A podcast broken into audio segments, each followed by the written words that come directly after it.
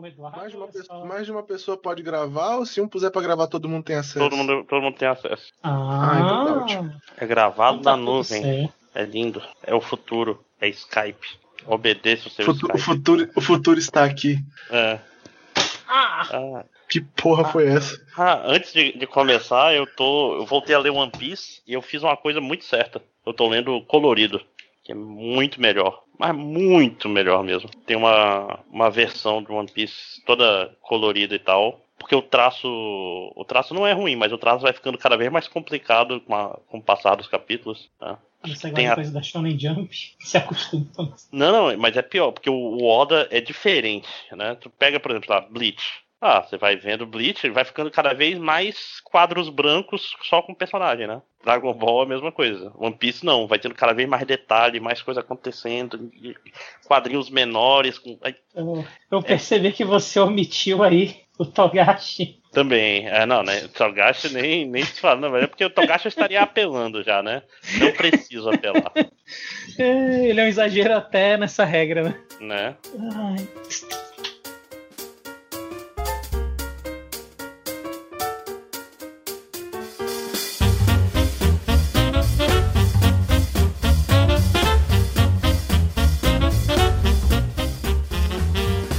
Saudações, aliens, viajantes do tempo, Espers e Sliders que porventura estejam escutando. Aqui é Victor Andrade, General do Panda, e sejam bem-vindos a mais um DLC convocado do, do Reino das Trevas, onde nós estávamos presos, graças ao anúncio do novo jogo do Crash. Eu, eu, eu vou fingir que é isso, que a gente não ia gravar até anunciarem um Crash novo, e finalmente ocorreu. Mas aqui comigo hoje, então, a gente tem André, o Máximos Décimos. Olá, e o Panda está mentindo pra vocês, a gente tá aqui gravando pra falar sobre o, a live do. Qual é o nome? Do Jogo dos Vingadores. Muito mais importante. Também aqui conosco. Pera, teve live? Whatever. Te- te- Também aqui. Um anúncio aí. Ah, hoje nós temos Eduardo Edchamp. É, eu também quero dizer que é mentira isso daí, porque o que fez a gente decidir gravar esse podcast, na verdade, foi obviamente o MOBA do Pokémon. Eu tava esperando alguém falar o Pokémoba, cara. É porque eu achei que eu tinha que começar com Crash, porque, né? Sim. Mas eu tava muito esperando que alguém falasse Pokémoba, mas. ah, a gente não tá aqui necessariamente pra falar dessas coisas, tá aqui pra falar o que a gente tem feito ultimamente, esse- nesses últimos dois, três meses, desde a última vez que a gente gravou, que não foi lançado ainda também, então eu, eu não faço mas- ideia de quando saiu o último.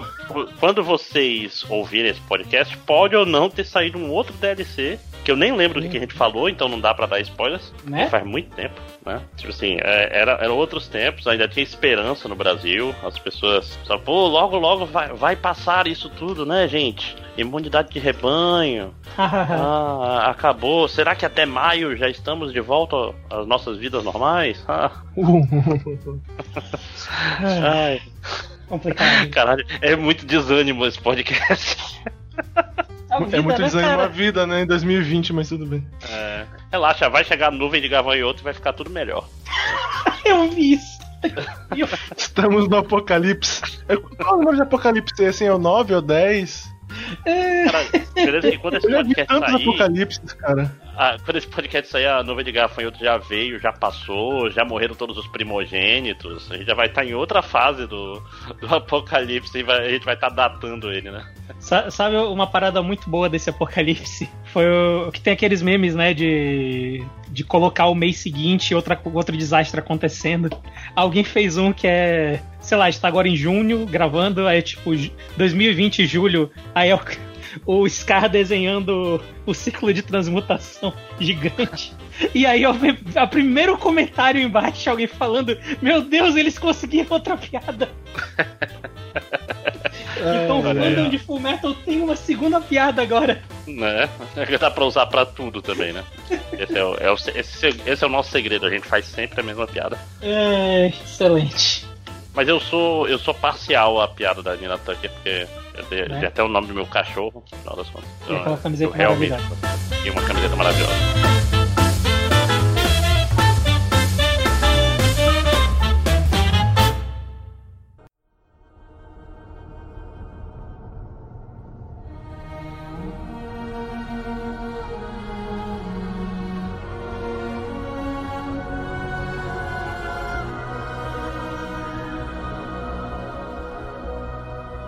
Mas, falando em, em Apocalipse, eu acho que eu posso começar aqui hoje. Hoje, hoje para mim vai ser um, um prequel quase do de um podcast futuro, provavelmente, que e aí eu não lembro se a gente gravou, vocês vão me ajudar aqui, porque eu não lembro se a gente gravou esse podcast ou não, eu acho que não, que é o nosso podcast de arrependimentos dos anos anteriores das nossas listas. Eu acho que comentou um pouquinho, a gente comentou um pouquinho sobre, sobre arrependimentos, sim, na nossa gravação. Mas a gente é. não fez ainda o que era todos os arrependimentos, né? Na verdade, não. o que a gente tava pensando em fazer era um pouco diferente, mas não, nós não fizemos um sobre os arrependimentos ainda. Enfim, então, vai, vai ser algo aqui paralelo, porque eu acho que tudo que eu vou falar aqui, quase tudo que eu vou falar aqui hoje poderia ter entrado na lista do ano passado, de 2019. E eu vou começar com um, um, um jogo que eu peguei para jogar basicamente, acho que no primeiro mês do, do, da quarentena, que é o Remnant from the Ashes, que ele é um Souls-like de tiro. Ele é focado em tiro. E eu já vou abrir aqui na, na minha maneira hiperbólica e dizer que eu joguei bastante Souls-likes, né? Eu gosto de Souls-likes. Uh, jogos que parecem Dark Souls. Uh, o meu preferido ainda é Bloodborne, de longe. Eu acho que talvez esse seja o meu segundo preferido. Que é meio bizarro, que eu não, não, não vou aqui também uh, hiperbolizar no sentido de ah, ele é, o, ele é melhor que Dark Souls, ele é melhor. Ele não é, ele claramente não é. Mas ele é um jogo muito divertido, cara. Uh, então, o Remnant from the Ashes ele é esse jogo meio estilo de Souls. Só que ele é mais focado em armas de tiro. Ele é mais focado. Você quer dizer que ele é o, Dark Souls dos jogos de tiros? Então, é porque quando fala jogo de tiro, a gente pensa geralmente logo em FPS e tal. Não, ele é como se fosse um Souls, só que as suas armas são armas de tiro em, na maior parte. E ele tem umas paradas que eu gosto bastante. Uh, ele tem uma história que eu não faço ideia do que é, porque eu não tô prestando atenção na história, eu admito. Uh, eu pulei completamente a história. Mas ele se passa Sempre no um bom mundo. Sinal. Né? mas ele se passa no mundo pós-apocalíptico. Então, ele tem cenários meio genéricos, o que é algo ruim, né? Ele tem aquele, ah, o mundo acabou e tá aqui esse mundo todo destruído. Mas eu gosto muito do aspecto das armas e das roupas que os personagens usam. Tu vai mudando de arma de equipe, tu pode mudar de arma de equipe no decorrer do jogo. E é sempre umas paradas, sabe, que é, é muito. De certa forma, Fallout, assim, de ser que é umas paradas muito fodida, tu, tu vê, sabe? É tudo. Parece que segurando no Durex, saca? E eu gosto muito de, dessa estética do jogo. Uh, no mais, uh, o grande diferencial dele é que ele foi feito para ser jogado em multiplayer. E ele pode ser jogado de uma até três pessoas. O combate dele, eu sinto. Eu não sei se é porque Uh, não tem tanto o aspecto melee, né? De combate corpo a corpo. Mas eu sinto que ele é mais tranquilo que a maioria dos Souls. Eu acho que não é um jogo que pessoas que têm muita dificuldade em Dark Souls, Bloodborne, essas coisas, eu acho que elas se dariam melhor nesse jogo. E é esquisito que o número de jogadores meio que muda a dificuldade do jogo. E eu, eu não, não pesquisei isso, tá? Eu tô falando aqui por experiência mesmo que eu senti. que é. Né? né? Se, se você esperava profissionalismo, não, não veio pra caçar. O, o, o que eu sinto na dificuldade desse jogo é que quando você joga sozinho, os bosses eles são bem mais fáceis de enfrentar, os, chef, os chefes de fase, porque se você joga em grupo, o HP deles aumenta. E é essa basicamente a dificuldade. Então, quando tá jogando sozinho, o HP é menor é mais fácil de matar. Só que os cenários são mais difíceis, porque os inimigos às vezes eles vêm, uh, às vezes tu tá no cenário aberto e os inimigos vêm de todos os lados. Então, jogar sozinho às vezes requer que você, pelo menos no começo, requer que você seja um pouquinho mais estratégico, sabe? Que você procure lugares onde você possa meio que abaixar e se esconder, esperar os tiros passarem, levantar e atirar de novo. Jogar em grupo já é o, o contrário. Jogar em grupo é, é, tipo, eu tô aqui com os meus brothers dando um passeio quando é nas fases, e os chefões são o inferno de enfrentar, cara. Eu não acho que a maneira que ele aumenta a dificuldade, que é aumentando o HP dos chefões, é uma boa maneira, mas uh, ele acaba gerando bons momentos.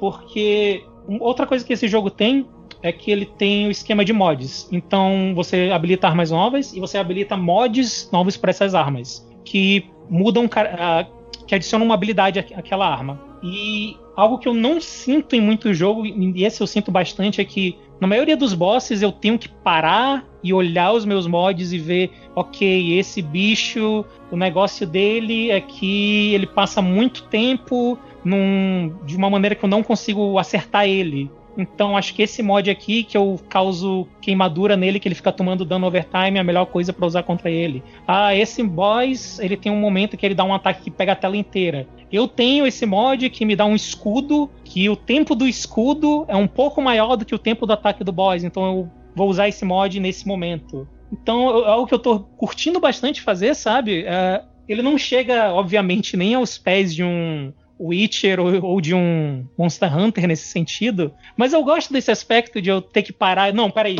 Não tá dando só bater a cabeça aqui. Eu tenho que ver que, quais são as ferramentas que eu tenho, o que que vai me ajudar aqui a derrotar esse boss específico. Essa tá sendo uma das minhas grandes diversões nesse jogo. Eu realmente tô curtindo fazer isso. Mas é tipo jogo de tiro, então como é que fica a situação das muretinhas? Então, existe. Hum, eu acho que dá para até jogar sem. Como eu falei, quando eu jogo sozinho, geralmente eu uso mais como os inimigos vêm de, de lados diferentes, é uma coisa que eu me sinto mais uh, forçado a fazer. De às vezes eu, me, eu dar uma baixada. E ele até te dá um, uma ajudinha se você fica na mureta e você levanta para atirar. Ele te dá uma estabilidade melhor com, com a arma, né? A mira da arma. Eu não acho que é necessário, mas ajuda. E, e ele não. Ele. Se você. E com o tempo, conforme você vai passando, vai pegando mods, uh, os, o, o mundo, as, os mapas do, do jogo, eles são gerados proceduralmente. Ah, Sim. quase que não sabe. Então é um roguelike, é isso? Ele não é um roguelike, mas o que acontece é que existem pontos que existem em todos os saves de todo mundo. Tem alguns pontos específicos que não, sempre vai ter esse, essa, esse mapa e esse boss aqui. Mas existem mapas e bosses que vão aparecendo diferente para cada jogo, para cada mundo de jogo. Então o boss que eu enfrento, o terceiro boss que eu enfrentei pode ser diferente do terceiro que o Jesus, abraço Jesus, enfrenta no mundo dele, inclusive isso aconteceu várias vezes já. E é isso também é algo que incentiva você a jogar no mundo das outras pessoas, porque você vai enfrentar os bosses de outras pessoas que quando derrotados te dão um mod diferente dos que você já tem. Então, ele dá esse negócio de replay perde um pouco no, no, na questão de design de áreas, né? Obviamente. Não é tão bom quanto se fosse uma área que fosse feita, né? Direitinha. Mas ele te dá esse negócio meio de replay de. Ah, ok, eu, eu, fulano acabou de entrar no jogo, eu vou lá jogar com ele, mas pelo menos eu sei que eu não vou, sabe, saber exatamente o que eu vou enfrentar no, nesse mapa, eu não vou saber exatamente qual é esse boss que, eu, que vai ter aqui. Então, uh, como eu falei, eu não acho que ele é um jogo melhor, por exemplo, que Dark Souls, mas ele é um jogo que ele tá me divertindo mais do que Dark Souls. Que é um jogo que eu gosto, eu quero deixar aqui claro, eu gosto de Dark Souls. Mas é um jogo muito legal, sabe, assim, pra. Eu pego, eu coloco um podcast, ou então coloco uma música, e eu não ligo pra história, eu só vou pra frente e vou, vou vendo os desafios que tem, e vai sendo divertido jogar mesmo sozinho ou em grupo. As duas maneiras e são legais. Atira nos outros. E É, não, e primeiro que Dark Souls não é para ser divertido, né? Dark Souls é pra você. é, é, eu tava tentando falar isso, na verdade, né? Tipo, muitos jogos são mais divertidos que Dark Souls, mas enfim. É. Eu Dark Souls não é exatamente com Bloodborne. É o Dark Souls da, da diversão, né? Excelente. É. Mas é, o Remnant from the Ashes, uh, ele saiu para PC, ele saiu pro PS4, ele saiu pro Xbox One. Ele não é um jogo full price, eu não lembro exatamente quanto, vou até dar uma olhada aqui na Steam, quanto é o full price dele, mas eu sei que eu peguei ele numa promoção e eu acho que eu paguei 40 reais, alguma coisa assim. Então, ele é um jogo Foi mega. promoção mesmo, então. Sim, sim. Mas eu, se eu não me engano, o preço dele não é muito alto já. Ah, 75, 75 e 50. Então ele é um jogo bem em conta para pegar. Eu, se você gosta de Souls, eu acho que vale a pena dar uma chance. Se você eu não vou dizer que se você não gosta, você vai gostar, mas se talvez você tenha sentido vontade, mas você fica meio intimidado com dificuldade, talvez dê uma chance a ele, especialmente se você tiver outras pessoas para jogar com você. Ele me lembra bastante, na verdade, do Resident Evil, daquela época do Resident Evil 5 e tal, em termos de. Pelo menos eu vi hum... o gameplay olhando o gameplay. Sim, tipo, eu consigo a câmera, ver a isso. câmera over the shoulder e tal. Mas eu não joguei, né? Então... Infelizmente não tem coisas maravilhosas tipo suplex e tal, mas.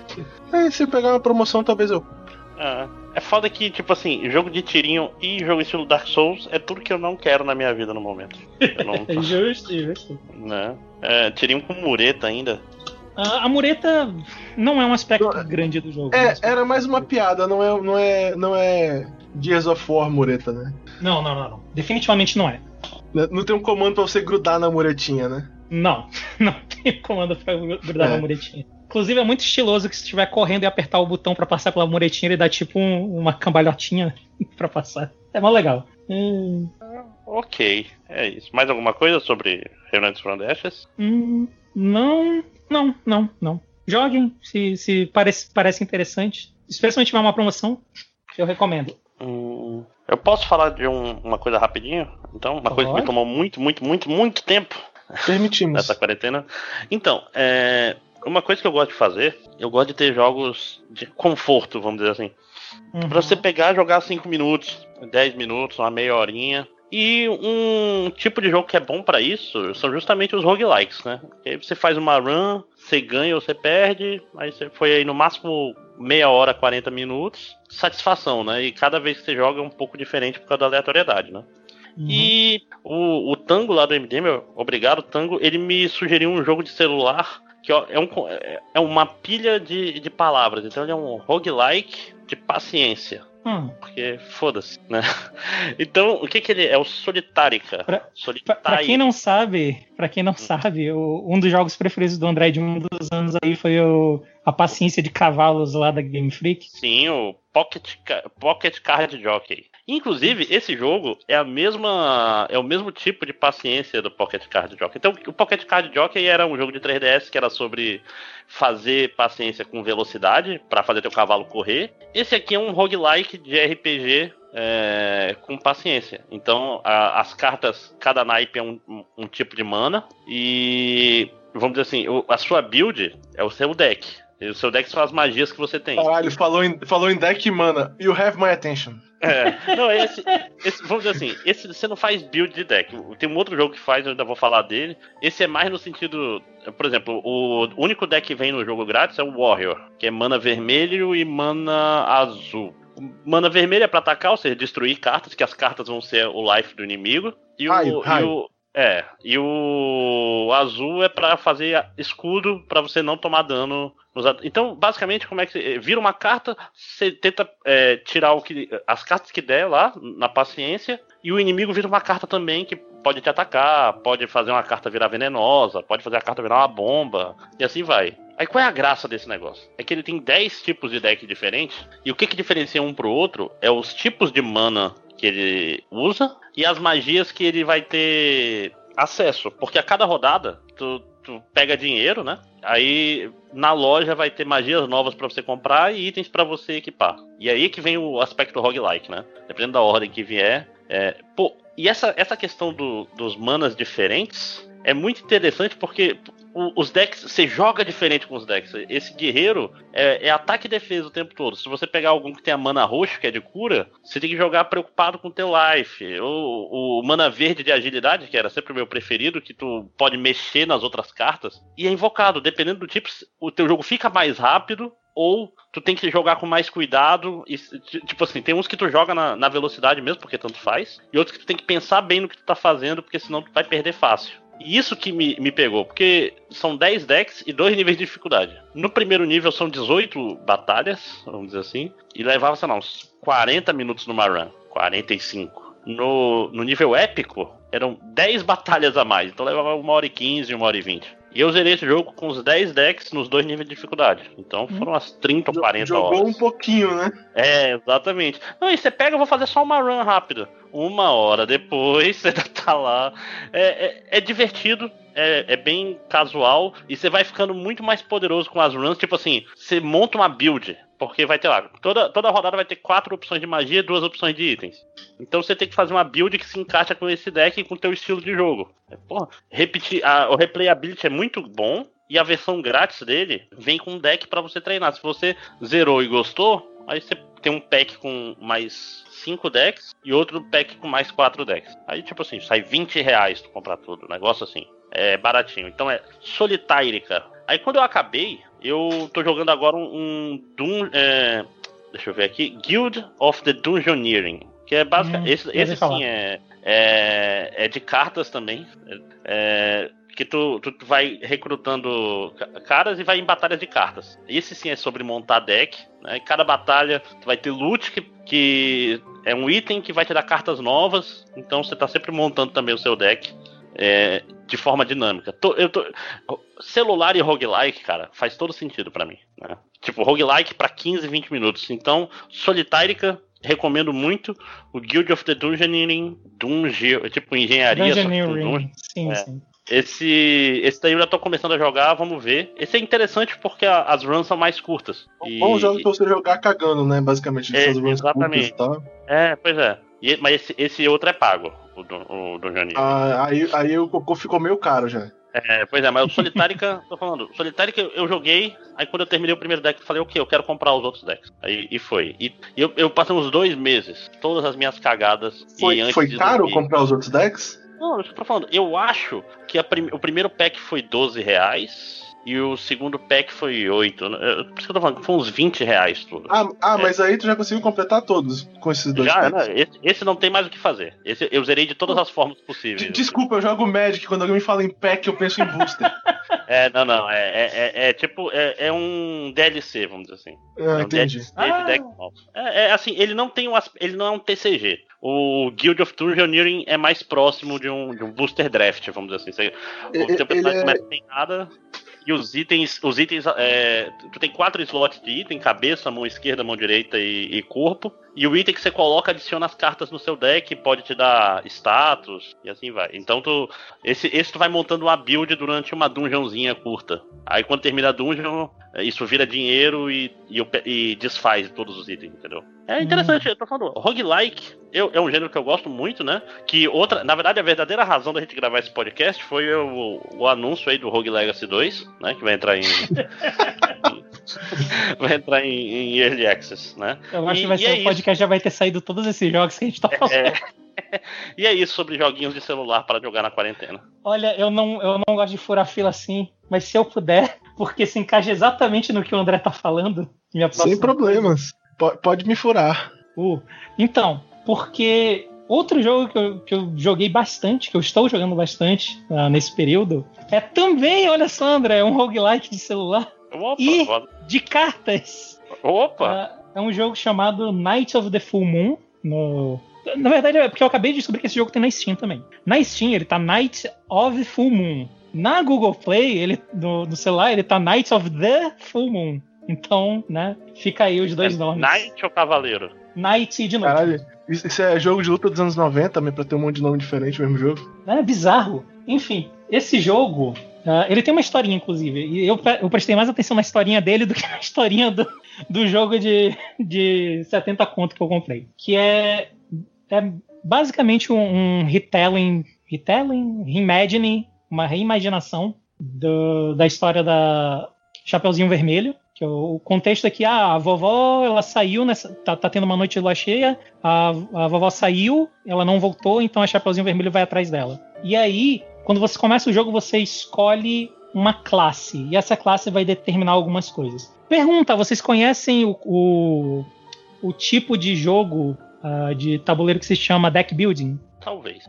Tipo, aqui, tipo não sei se já joguei. Munchkin é deck building? Não, Munchkin não é um deck building. Deck building é assim, a mecânica principal. Você começa com um deck de cartas, né, um baralho, geralmente pequeno e geralmente com cartas fracas. No decorrer do jogo, você vai adquirindo novas cartas para esse baralho e você pode se livrar das cartas que você começou. Então, você vai criando o seu deck conforme o jogo vai passando. Ah, é tipo Xandalá. Cara, ninguém sabe do que eu tô falando.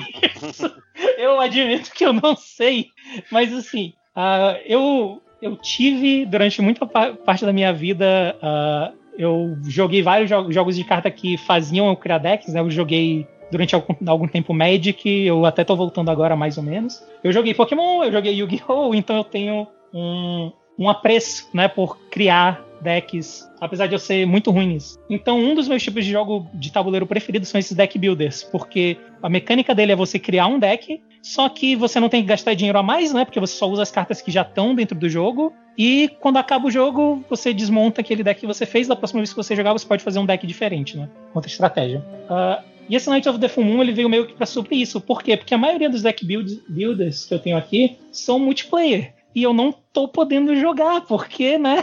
O mundo acabou.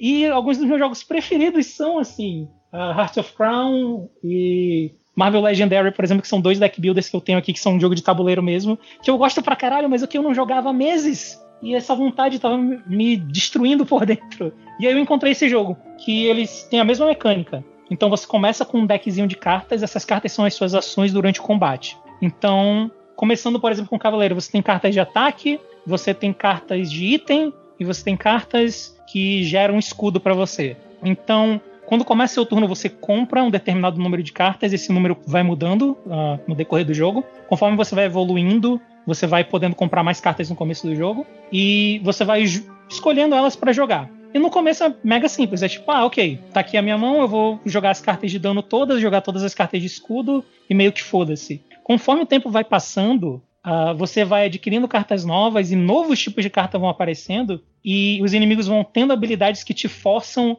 a ter a, a colocar alguma estratégia nas suas escolhas. Então, por exemplo, um bicho que apareceu logo no começo, que eu não estava esperando, que eu ainda estava nessa de, ah, ok, é só né, selecionar um cartão por uma e foda-se. Apareceu um bicho que é, que é um cachorro, e aí ele tinha um, uma habilidadezinha especial, só que eu não parei pra ler, ah, Dani, se eu vou né, só fazer o que eu tô fazendo sempre. E aí, de repente, meu turno acabou. E eu, caralho, o que aconteceu? E aí o negócio do cachorro é que, ah, você tem que fazer o seu turno em 5 segundos, senão o cachorro te ataca, foda-se. Porra. Aí eu, ah, ok, algo diferente. Outra coisa que aconteceu foi eu consegui me livrar de todas as cartas fracas do meu deck. Beleza, agora a primeira porrada que eu dou é tipo 15 de dano. Porra, maneiro. Aí eu entrei num combate com o bicho e a habilidade dele é você toma um reflect das duas primeiras cartas que você jogar. Então eu ia enfrentar ele, eu de cara tomava 30 de dano. Parabéns. Cara, então ele vai adicionando essas mecânicas e aos poucos que ele vai adicionando. E tá num ponto agora uh, que eu tô no jogo com as classes mais avançadas, que eu realmente preciso pensar não só as cartas que eu quero jogar, as que eu quero manter na minha mão um turno futuro, e a ordem que eu quero jogar essas cartas, porque às vezes a ordem vai alterar a eficácia de uma carta ou de outra carta. Vai ter carta que, por exemplo, custa mana, que também aqui é, é, mais de RPG, não é tanto de Magic. Mas que ah, para você utilizar cartas de magia, você precisa ter mana. Então, ah, eu vou jogar essa carta de mana primeiro para encher o meu mana para eu poder usar essa magia que dá 5 de dano para cada 2 de mana que eu tiver. Então ele é cheio dessas coisinhas, sabe, de, de interaçõezinhas que você pode ir criando conforme vai passando o jogo. E cada classe que tem no jogo joga de uma maneira muito diferente.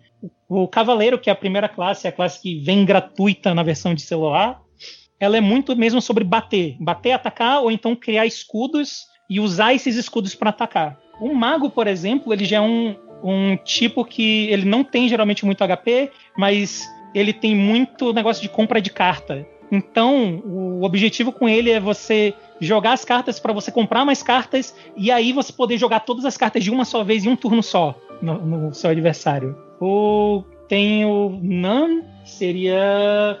Caralho, freira, né? Freira é equivalente a Priest em qualquer outro jogo, que você, que o objetivo dele é que você tem umas cartas que são cartas de reza. Essas cartas de reza você joga ela agora e o efeito dela só vai, vai vir um efeito muito forte, só que quanto mais você esperar, você tem uma opção lá de esperar, quanto mais você espera, mais forte vai vir esse dano. Então você joga essa carta e aí você começa a jogar a carta para te dar escudo para você sobreviver até vir o dano grande da sua carta daqui a cinco turnos. Então ele é um jogo que ele começa muito simples, ele vai adicionando essa, esses, essas camadas de complexidade e é muito legal, cara. Eu tô me divertindo muito com ele. Assim, qual é o tempo de uma run? Uh, uma run completa. Eu acho que a primeira vez que eu joguei eu devo ter demorado umas duas horas porque eu tava muito prestando atenção em tudo. Uh, as últimas que eu joguei deve ter levado no máximo uma hora, assim. Uh, você não é obrigado a jogar tudo de uma vez. Ele também tem um esquema, é porque eu comentei agora basicamente só sobre o combate do jogo, né? Ele também tem um esquema que você tem a parte do combate e você tem a parte da aventura. A parte da aventura é como se ele tivesse um deck de um lugar, um baralho que é, representa um lugar, e ele sempre coloca três cartas para você na mesa. E aí você escolhe uma delas. Essas cartas podem ser combate, podem ser loja para você comprar cartas novas, podem ser uh, é um bar que você pode ir para se livrar de cartas, pode ser um encontro com um personagem que vai te dar alguma coisa de presente. Uh, então, o, o negócio do jogo é você escolhe o seu caminho que você vai seguir. Você eventualmente vai ter que enfrentar alguns inimigos. Você não é obrigado a enfrentar todos, por exemplo, porque conforme uh, vai passando o tempo, né, você vai escolhendo entre as três cartas que estão na mesa, a que você escolheu desfaz, coloca uma carta nova, e eventualmente vai chegar no fim desse deck que representa né, aquele lugar que você tá, e aí vai ter o chefão e mais duas cartas. Então, se tiver um inimigo, por exemplo, que você, cara, eu não consigo enfrentar esse bicho, eu vou deixar, eu vou sacrificar esse caminho aqui, eu vou usar só os outros dois caminhos, e vou enfrentar o chefe e foda-se aquele bicho. Eu não preciso bater nele, eu não vou bater nele. Então ele tem tanta estratégia dentro do combate quanto fora do combate, de tu ver qual tu vai, às vezes você pegou uma loja e aquela loja tem um item muito bom, mas você não tem dinheiro, então tu tenta manter aquela carta na mesa o máximo de tempo possível para que para ver se vem o, vem o dinheiro que tu precisa, e às vezes não vem, às vezes é um inimigo muito forte de um lado, um inimigo muito forte do outro, tu quase tá sem HP e eu vou ter que queimar essa carta, que é uma opção que tu tem também, que é descartar a carta. Vou ter que descartar essa carta de loja que estava aqui excelente para ver se vem alguma coisa de vida. Então, ele, ele é um jogo muito bem pensado. Eu acho que daria para fazer uma versão dele que fosse física mesmo, com, car com cartas. Uh, o problema, se ele tem algum problema, seria primeiro que, como eu falei, né? Você começa no celular com um personagem, que é o Cavaleira, e tem que pagar para habilitar os outros personagens. No caso, eu paguei foi 22 reais. Não é muito diferente do, do jogo do André, no caso. Né? É, sim, sim, é um pouquinho o, o guerreiro mais, e habilita mas, os outros. É, mas onde já se viu pagar para jogar videogame, né, gente? Né? Que ultraje. Aí habilitou. Cadê? Deixa eu contar aqui. Um, dois, três, quatro, cinco, seis. Seis classes diferentes. Habilitou. Como eu falei, cada uma joga de uma maneira muito diferente. É como se fosse um arquétipo diferente de jogo de carta, cada uma. Uh, tem, um, tem mais um DLC que eu não comprei ainda, porque é como. Se eu entendi, o jogo ele foi lançado ano passado. Aí lançaram ele uh, com esse primeiro DLC, né, de 22 reais, que habilita as outras classes. E aparentemente, recentemente, saiu um outro DLC que é meio que uma side story já do jogo. O problema é que o DLC que você compra para ter as outras classes, ele não se livra das propagandas do jogo. O lado, o lado bom disso é que ele não faz a propaganda de uma maneira escrota. Uh, uma coisa que eu não gosto muito e é uma parada visual mesmo, uh, não me agrada nem um pouco, é quando eu tô jogando um jogo e tem tipo. Sabe, tem uma tira no, no topo ou embaixo da tela com compre aqui, não sei o quê, que tem muito em celular isso, né? não sei se uhum. vocês já viram. Sim, sim. Esse, ele não faz isso. A maneira que a propaganda desse aqui funciona é, às vezes você encontra um, uma fada né, numa das escolhas lá de caminho você encontra uma fada, ela, ah, eu vou te dar um item, você só precisa assistir esse comercial de 30 segundos. Aí tu aperta, abre o comercial, passa o comercial e aí tu ganha o item. Ou quando dá, game crack, over. Né? Uhum, ou quando você morre, em vez de ele simplesmente resetar tudo, ele, ó, oh, eu vou te dar mais uma chance. Você quer continuar? Aí se tu apertar assim, tu passa um comercial e aí ele te dá uma, uma habilidade nova. Então é uma troca, ele sempre vai te dar alguma coisa para tu assistir o comercial e é sempre uma escolha se você quer ou não assistir. Então ele acaba não me incomodando tanto. Tem como pagar para tirar o comercial? Hum, acho que é uns 7 reais. Eu não, tô, eu não vejo tanta necessidade. Eu acho que ele funciona bem do jeito que ele é aqui. E como eu falei, ele tá na Steam, eu não sabia disso. Ele tá na Steam e na Steam você já começa com as quatro primeiras classes, que é Cavaleiro, Ranger, Bruxa e Cara, fugiu de novo. Nan, que seria o equivalente do Priest. Então, assim. Freira. Freira. Então, assim, é um jogo que eu, eu total acho que se você gosta de jogos de carta, vale muito a pena pegar, nem que seja só para testar, nem que seja só na Steam, que ele já te dá quatro classes de graça sem cobrar nada. Uh, na Steam, todos os DLCs estão por 25 reais. Uh, é um pouco mais caro, mas pelo menos ele te dá de cara três classes a mais. A, a história é é interessante até a história, tem toda uma historinha, eu não vou falar aqui dela, mas tem toda uma narrativazinha sobre quem é a Chapeuzinho Vermelho, quem é a família dela, quem é a vovó, a, o relacionamento que eles têm com a sociedade em volta deles, que não é necessariamente jogado na sua cara, mas se você parar para prestar atenção em algumas interações uh, e no final do, de cada run ele te dá um finalzinho também, você consegue montar essa narrativa na sua cabeça. Então é um joguinho bem legal, é um joguinho que eu tô jogando bastante. Toda vez que eu tenho um tempinho assim, sabe, eu pego, aí em meia hora, meia hora dá para pegar umas duas ou três, uns dois ou três cenáriozinhos. Em uma hora dá para terminar fácil o, uma run. E a cada run que você faz, você habilita coisas novas. Então, é, ele tá sempre te incentivando a querer jogar mais. Os inimigos não, não são sempre os mesmos. O boss, você tem algumas escolhas no decorrer do jogo que vão influenciar quem é o boss final que você vai enfrentar. Então ele é um jogo muito completinho, assim, sabe? Ele é um jogo muito completo, de um gênero que eu gosto e ele é bem executado. Eu não, não podia pedir muito por muito mais do que isso. É, eu, eu, já, eu já instalei aqui, inclusive, porque, como eu tô falando, parece. Vamos dizer, é, o Solitarica é parecido, porém ele não é um jogo de deck building. Ele é uhum. um é um jogo de paciência, first and foremost, né? Mas já o, ele é mais parecido com Guild of the Dungeoneer, né? Uhum. É, eu, por exemplo, eu tô interessado no, no Guild of the Dungeoneering, por exemplo. É, pois é. Assim, eu tô achando ele meio curto, mas vamos, vamos ver. Eu tô. Eu, eu instalei. É, eu, próximo DLC eu dou um update do que eu achei dele e do Sino Alice, né? Vocês estão sabendo, né? Pera, o quê? Sino Alice. Esse. O, o jogo novo do Yokotaro para celulares? Pera, tá de sacanagem. Esse jogo não é novo assim, né? Não, não é novo, mas ele vai sair mas a versão ele tá saindo agora? Caralho! Primeiro de julho. E vai ter evento sabia. de, de Nier, é, Nier Automata e Nier Replicante também. Vai ter... É, mas estamos no aguardo ainda. Sim, Porra, mas eu não sabia que ia ser lançado. Isso parece ser gacha. Sim. Provavelmente. É. Mas aí joga Mas o primeiro mês, pega os personagens que eu, eu vou Eu vou deixar o Bruno jogar esse no começo e aí eu decido se eu quero ou não. Uhum. é, ah, e se você fizer o pré-registro, você vai ganhar uns dinheiros aí. Então, faça o pré-registro. É. Quem tá ouvindo aqui se fudeu, porque já, já era, né? o jogo já saiu, já, já, já até temos todos os gatos prontos. Já. Ah, sim, sim. Uh, mais alguma coisa, Panda? Hum, não muito. Ah, o aspecto vai... visual do jogo também eu gosto. Ele é meio. Fa... É de Dark. A gente vai ficar mais, no, mais em jogo mesmo no começo, né? Isso. Uhum. Pois é. é.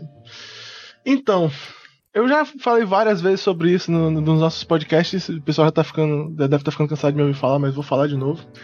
É, dez anos atrás, eu acho, eu fiz um comentário que na época era bem verdadeiro, criticando bastante é, a nova versão do, de um dos principais RPGs online do planeta, que era o Final Fantasy XIV, que reutilizou os caras do Final Fantasy XI e foi um desastre. E de lá pra cá eu tenho que mudar muito minha opinião sobre o jogo, né? Porque foi todo refeito. Ele tal, mudou, um né? jogo.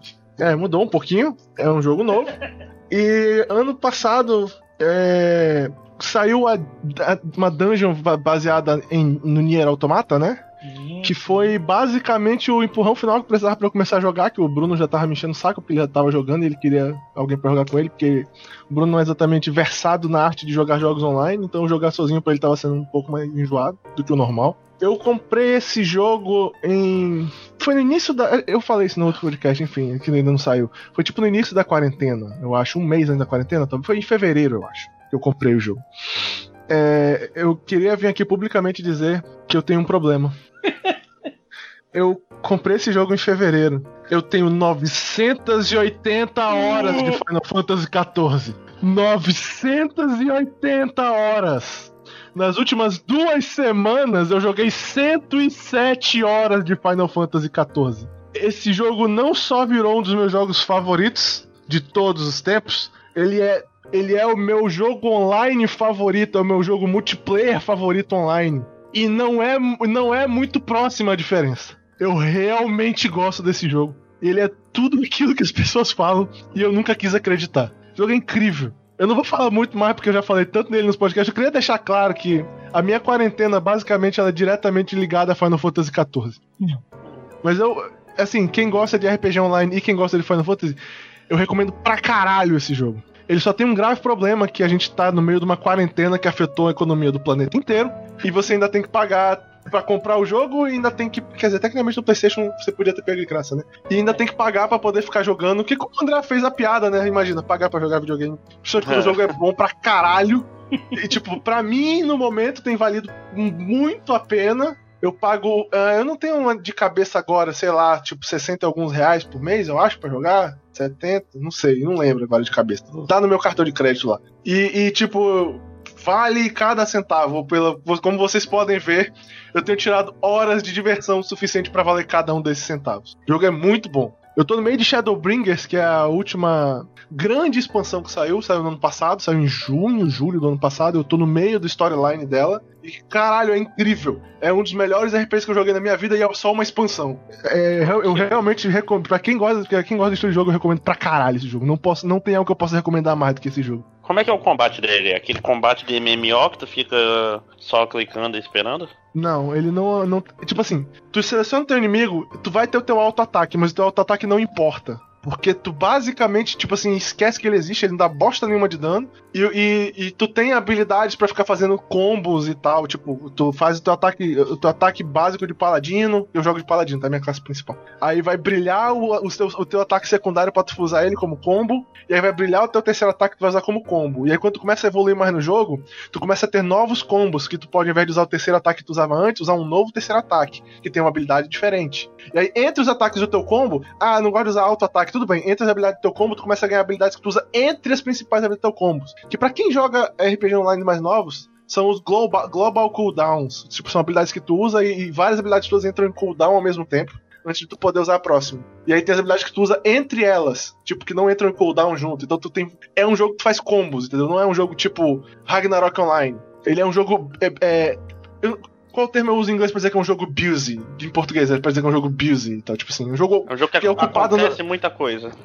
É, é preocupado não é o tempo que eu estou procurando. Tipo assim, você aperta botões o tempo todo. Você não vai clicar no seu inimigo e ficar olhando pra tela enquanto decide o que você vai fazer pro café da manhã e tal. É um jogo ativo, vamos dizer assim. É, exatamente. Você realmente tem que clicar os botões do seu controle o tempo todo durante o combate e tal. E se mover, evitar a mecânica de chefe o tempo todo. Tipo assim, sério, é divertido pra caralho o combate desse jogo. Ele eu jogo uma atenção pra, pra você Eu jogo dungeons nesse jogo só pela diversão e tal. Eu, eu jogo só pra me divertir as dungeons do jogo. Sério, eu não tenho como recomendar mais esse jogo. Eu gosto de quase tudo nele. Tem nitpicks pra eu fazer nele que eu não vou ficar fazendo porque é perda de tempo. O jogo em si vai, ele paga por todos esses nitpicks que eu posso fazer. a única coisa que eu queria deixar claro aqui é que para quem é fã de Final Fantasy Tactics, o Hansa é um babaca fudido nesse jogo, na, na dungeon que ele aparece. Eu odeio o Hansa. Odeio, odeio. o Hansa? Mas isso não do... É, o Hansa no Final Fantasy Tactics tem uma dungeon baseada no, no, no Hansa nesse jogo. Pronto, tem ele e a irmã que... dele lá, a alma e tal. Ele é um babaca Jesus. fudido, eu odeio ele. Jesus, né? mas enfim, mas o jogo é fantástico, eu recomendo pra cá joguem, cara. O jogo é muito, muito. Assim, aqui veio o, o, o Vitor, como eu falo, o caveat em português. Tipo, você veio o, o parêntese.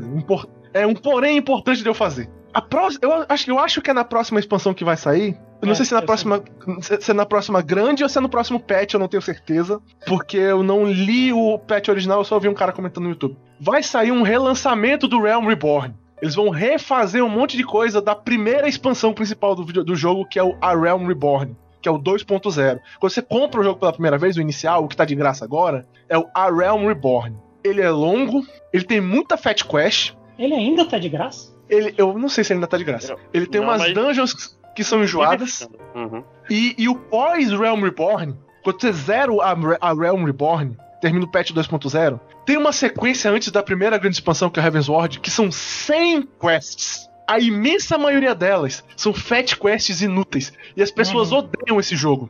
Existe, existe, existe mais de um ponto nesse jogo onde pessoas costumam parar de jogar ele. E esse é o principal, é onde a maioria das pessoas que parou de jogar Final Fantasy XIV parou. Foi no post A Realm Reborn, antes do Heavensward, porque é um saco. Eu não tenho como dizer que isso não é um saco.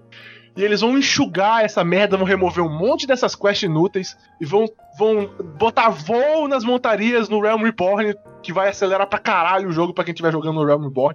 Tipo, se você, por alguma razão, enjoou de Final Fantasy XIV e tá achando estranho eu falar que o jogo é tão bom, você não chegou longe o suficiente pra ele ficar fantástico, espera esse revamp sair do Realm Reborn e tenta jogar de novo. Porque é sério, as, as expansões futuras são muito boas. Shadowbringers é uma das melhores coisas que eu joguei de videogame na minha vida. E eles vão melhorar os malditos problemas do Realm Reborn, que é onde as pessoas pararam de jogar o jogo. Espera, espera esse patch e tenta, se você por um acaso parou porque enjoou do jogo. Vale a pena, sério, o jogo é muito, muito foda. Cara, e, e vou te falar, eu tô esperando justamente essa. Eu até, quando eles deram da última vez, eu acho que eu já, eu já recebi umas duas vezes Final Fantasy XIV, né? O, o Realm Reborn. e aí quando eu me empolguei, aí falaram, não, mas vai ter essa. Uh, essa expansão aí que vai, vai refazer o começo do jogo para ele ser mais agradável. É, o jeito é esperar, né, gente? Porque, porra, todo mundo fala. Incrível. Todo mundo fala que o jogo tá fantástico. É, é uma constante. Gente, eu, eu, eu tinha um problema. Eu tive um problema. Eu tive um problema com Dota quando eu comecei a jogar Dota. Porque eu, foi a mesma história, né? Baguncei com Dota, fui jogar porque meus amigos estavam jogando e blá blá blá. Só que a diferença é que Dota continua sendo ruim. Eu não gosto de Dota. eu gostava de ter amigos no Dota. Eu jogava com os meus amigos e tal. Me divertia é lá, tipo, brincava é, de suporte e ficava, ficava guardando o mapa como suporte só para poder ficar conversando com meus amigos enquanto jogava. É tipo usar drogas, né? Você não nem quer, mas todos os seus amigos estão fazendo. É, se os seus amigos usam, então é. você vai lá e injeta. É tipo, esse era o meu plano com Dota. Então eu tinha muitas horas de Dota jogando com os meus amigos. E assistindo um torneiozinho. Porque eu ainda acho divertido assistir torneios. Eu sou, eu sou uma pessoa terrível, eu não entendo. Eu gosto de torneio de Dota, desculpa eu parei de jogar Dota, minha qualidade de vida melhorou pra, ca... pra caralho. E aí eu comecei a jogar Final Fantasy XIV, que é um jogo que eu, eu realmente acho bom e eu me divirto jogando online. E eu tenho dois amigos no jogo, um deles não joga faz tempo. e eu tô jogando só com um amigo no momento, mas, eu, mas mesmo sendo só um amigo para jogar, eu me divirto pra caralho. Até quando eu tô jogando sozinho, cara, eu boto podcast e fico jogando roletinha de Final Fantasy XIV. É realmente divertido. É, diz que é bom pra solar, né? Cara, é, é, ele parece um RPG normal se tu quiser jogar prestação atenção na história e tal. Tu não tem problema. Então, tipo, não vou mentir. Às vezes vai ter dungeon que tu vai entrar e os caras vão falar: Ó, oh, é, como é que é? Ó, oh, guerreiro da luz, chame os seus, os seus aventureiros de confiança para poder te ajudar nesse próximo desafio. Uh. Porque na dungeon não entra os NPCs contigo, né? Entra outros jogadores. E é um pouco. meio que cospe um pouco da imersão quando isso acontece. Mas tudo bem, vá lá a história mesmo, no storyline, o seu personagem é o importante. Esse jogo faz um, um trabalho que eu nunca vi coisa igual num jogo online de fazer você sentir que o seu personagem é, é o cara mais importante da história. É incrível como ele não fala, ele só faz carinhas e, e escolhe uma outra, um outro diálogo, mas ele não fala, ele não move a história diretamente por causa disso, mas o jogo faz um trabalho tão incrível em fazer você sentir que o seu personagem é a coisa mais importante do universo que eu nem me importo com isso. O tempo todo o jogo me lembra que eu sou o maldito guerreiro da luz, eu sou o maior herói desse planeta e eu faço as coisas acontecerem e eu sou o cara que todo mundo conta na hora, na hora que dá merda. E eu acho isso admirável, porque um jogo online conseguir fazer isso parecer convincente para mim é, é muito difícil. Tipo, eu me sinto o maldito, o maldito Geraldo da Riviera quando eu vou pra uma dungeon, saca? Eu sou o cara foda do planeta. Essas pessoas precisam de mim e a história me faz acreditar que esse evento é importante e eu tô aqui por uma razão e eu tenho que fazer isso aqui acontecer. E, tipo assim, é, é um raro RPG online que eu leio os diálogos do jogo. É, é sério, o jogo é muito foda. Eu venho aqui pedir desculpas do Eduardo publicamente. Porque uh, é muito louco, né, cara? A quarentena é uma parada muito louca. Que Olha só, que eu tava ouvindo, né, o Eduardo falando e tal, tinha um tempo que eu ouvia. E aí, como eu falei, né, eu tomei aquela. Não, não sei se falei no podcast ou antes, mas eu tomei aquela agradável suspensão do trabalho, né, pro, pro, pro governo liberou aí para todo mundo. E então eu fiquei dois meses sem trabalhar e sem poder sair de casa. Que em outras circunstâncias pareceria um paraíso para mim, mas dadas as circunstâncias atuais foi uma merda. E aí, eis que aqui no dia 12 de maio eu, porra, eu vou colocar na minha lista de desejos esse jogo. No dia 14, eu comprei o jogo. 12 de maio, por coincidência, é meu aniversário. Olha só. E eu, eu tenho quase um mês, tem, tem um mês que eu não jogo, tem mais de um mês que eu não jogo. A última vez que eu joguei foi dia 23. Então eu joguei entre o dia 14 e o dia 23. Eu tenho 60 horas de jogo. Eu tenho 60 horas de jogo, eu tenho certeza que teve pelo menos um ou dois dias aqui nesse interim que eu não abri o jogo. Então, Uh, então eu joguei bastante. Uh, eu tenho um histórico com RPGs online. Uh, teve um período aí em que a juventude ela estava curtindo seus PS2, os seus Xbox, os seus GameCube. E eu não tinha videogame. Eu, já comentei isso algumas vezes. Eu pulei uma geração, eu pulei só uma das gerações mais importantes, né, para os jogadores aí. E nesse período eu joguei muito, muito jogo online, muito RPG online. Então, a minha perspectiva aqui é que, um, uh, é um problema as, missões de Fat Quest, uh, elas realmente depois de um tempo enche um saco e tal. Eu acho que tiveram. Os dias que eu não parei de jogar, porque eu, pelo amor de Deus, eu precisava dormir, era porque o cara eu não aguento mais ser menino de recado, de ir pra um lado pro outro. Isso não é um problema desse jogo, isso é um problema do. Do, do RPG gênero. online. Né? Isso. É. Como alguém que jogou muito RPG online, e, e, esse é um problema do gênero que, que já não é da, da, primeira versão do gênero, porque a primeira versão do gênero é que o problema é que não tinha o que fazer. Eu joguei pra caralho RPG Online numa época que as, muitas vezes tu não, o teu objetivo era tipo, ah, eu vou ser forte. Ponto. Eu vou farmar. Esse é o objetivo. É, tipo, não tinha história, não tinha. Eu joguei nessa época. Então eu, eu sei. Uh, infelizmente resolveram isso de uma maneira que criaram quests pros jogos e aí as quests às vezes não são legais, que é uma merda. Fat Quest é, é muito chato. Dito isso, uh, assim, combate. O combate do jogo eu sou. Hum, qual é a palavra que eu tô procurando? Não é exatamente neutro, mas eu não morro de amores por esse combate. Eu não odeio esse combate. Ele existe e eu diria que é um jogo. No, no, momento, né? Como eu tô na parte ainda das Fat Quests e eu não tenho amor por esse combate, é um jogo que eu, que eu gosto apesar dele mesmo, sabe? Ele uhum. tem essas coisas que eu não sou tão fã. Uh, eu joguei alguns MMOs que tinham combate em real time. E assim, eu não vou mentir aqui dizer que eles eram melhores, porque eles não eram, eles falhavam em, em vários outros aspectos. Mas que eles tinham realmente um combate em real time. E eu gosto de combate em real time. E o do Final Fantasy ele não chega lá. Ele tem aspectos, eu tive uh, alguns combates em que realmente, e eu tô no começo, então uh, provavelmente imagino que conforme você vai né, avançando no jogo e vai enfrentando inimigos mais poderosos, isso seja mais comum. Eu tive uns quatro combates em que eu realmente estava, ok, se eu respirar errado aqui, se eu fizer um movimento errado nesse combate, eu vou morrer. Eu preciso botar toda a minha atenção e foi do caralho. Infelizmente, na maioria do, das quests que eu fiz até agora, que era Fat Quest, eu não tive tanto isso. Dava para eu relaxar um pouco, apesar de como o Eduardo comentou, tu precisa prestar atenção nesse jogo mesmo, tu precisa ver a, a área onde tu vai acertar o teu, tuas skills. Ele não tem uh, tanto homing quanto tem na maioria dos outros jogos. Ele tem algum, mas não é tanto. Então ele não é a monotonia da maioria dos MMORPGs. Ele também não é um jogo de uh, action time. Ele fica ali no meio. Ele é um happy medium, né? Então eu tô tendo os problemas, né, que o Eduardo falou. Eu acho que eu vou esperar sair a, a, a atualização mas eu quero continuar, eu quero continuar porque o mundo é, é legal, o, o flavor de Final Fantasy, o sabor de Final Fantasy, ele tá nesse jogo, em cada aspecto dele. Eu não posso descrever o quão feliz eu fiquei quando eu consegui um Chocobo. E aí eu, e aí eu subi no Chocobo e começou a tocar a musiquinha do Chocobo. E eu tava muito feliz, cara, andando no Chocobo. Às vezes eu ando no Chocobo, nem preciso, eu vou andar 10 metros, mas eu ando no Chocobo porque eu gosto de ouvir a musiquinha. Uh, eu gosto de alguns personagens do, do, jogo que é algo que. Puta, é MMO, ah, eu gosto da Cafra. Foda-se. Tem personagem nesse jogo. Eu não tô acostumado com isso. Tem, tem tipo. Tem história, tem grupos próprios Sim. e tal, né? Mas quando eu digo que tem, tem personagem, é que, tipo, tem alguém ali que tem um design tem um nome. É tipo, não, os personagens são personagens mesmo. É, cara, então, assim, é um jogo muito bom mesmo. Eu acho que ele realmente é o melhor MMO que eu já joguei na minha vida. Eu tenho os meus problemas com ele, mas eu quero voltar a jogar. Eu vou só dar um tempo, porque né, agora já passou o meu, o meu mês aí de graça e, e eu vou esperar sair a, a, atualização nova. Mas é muito bom, cara. É realmente muito bom. Uh, eu não recomendo porque, né? é difícil.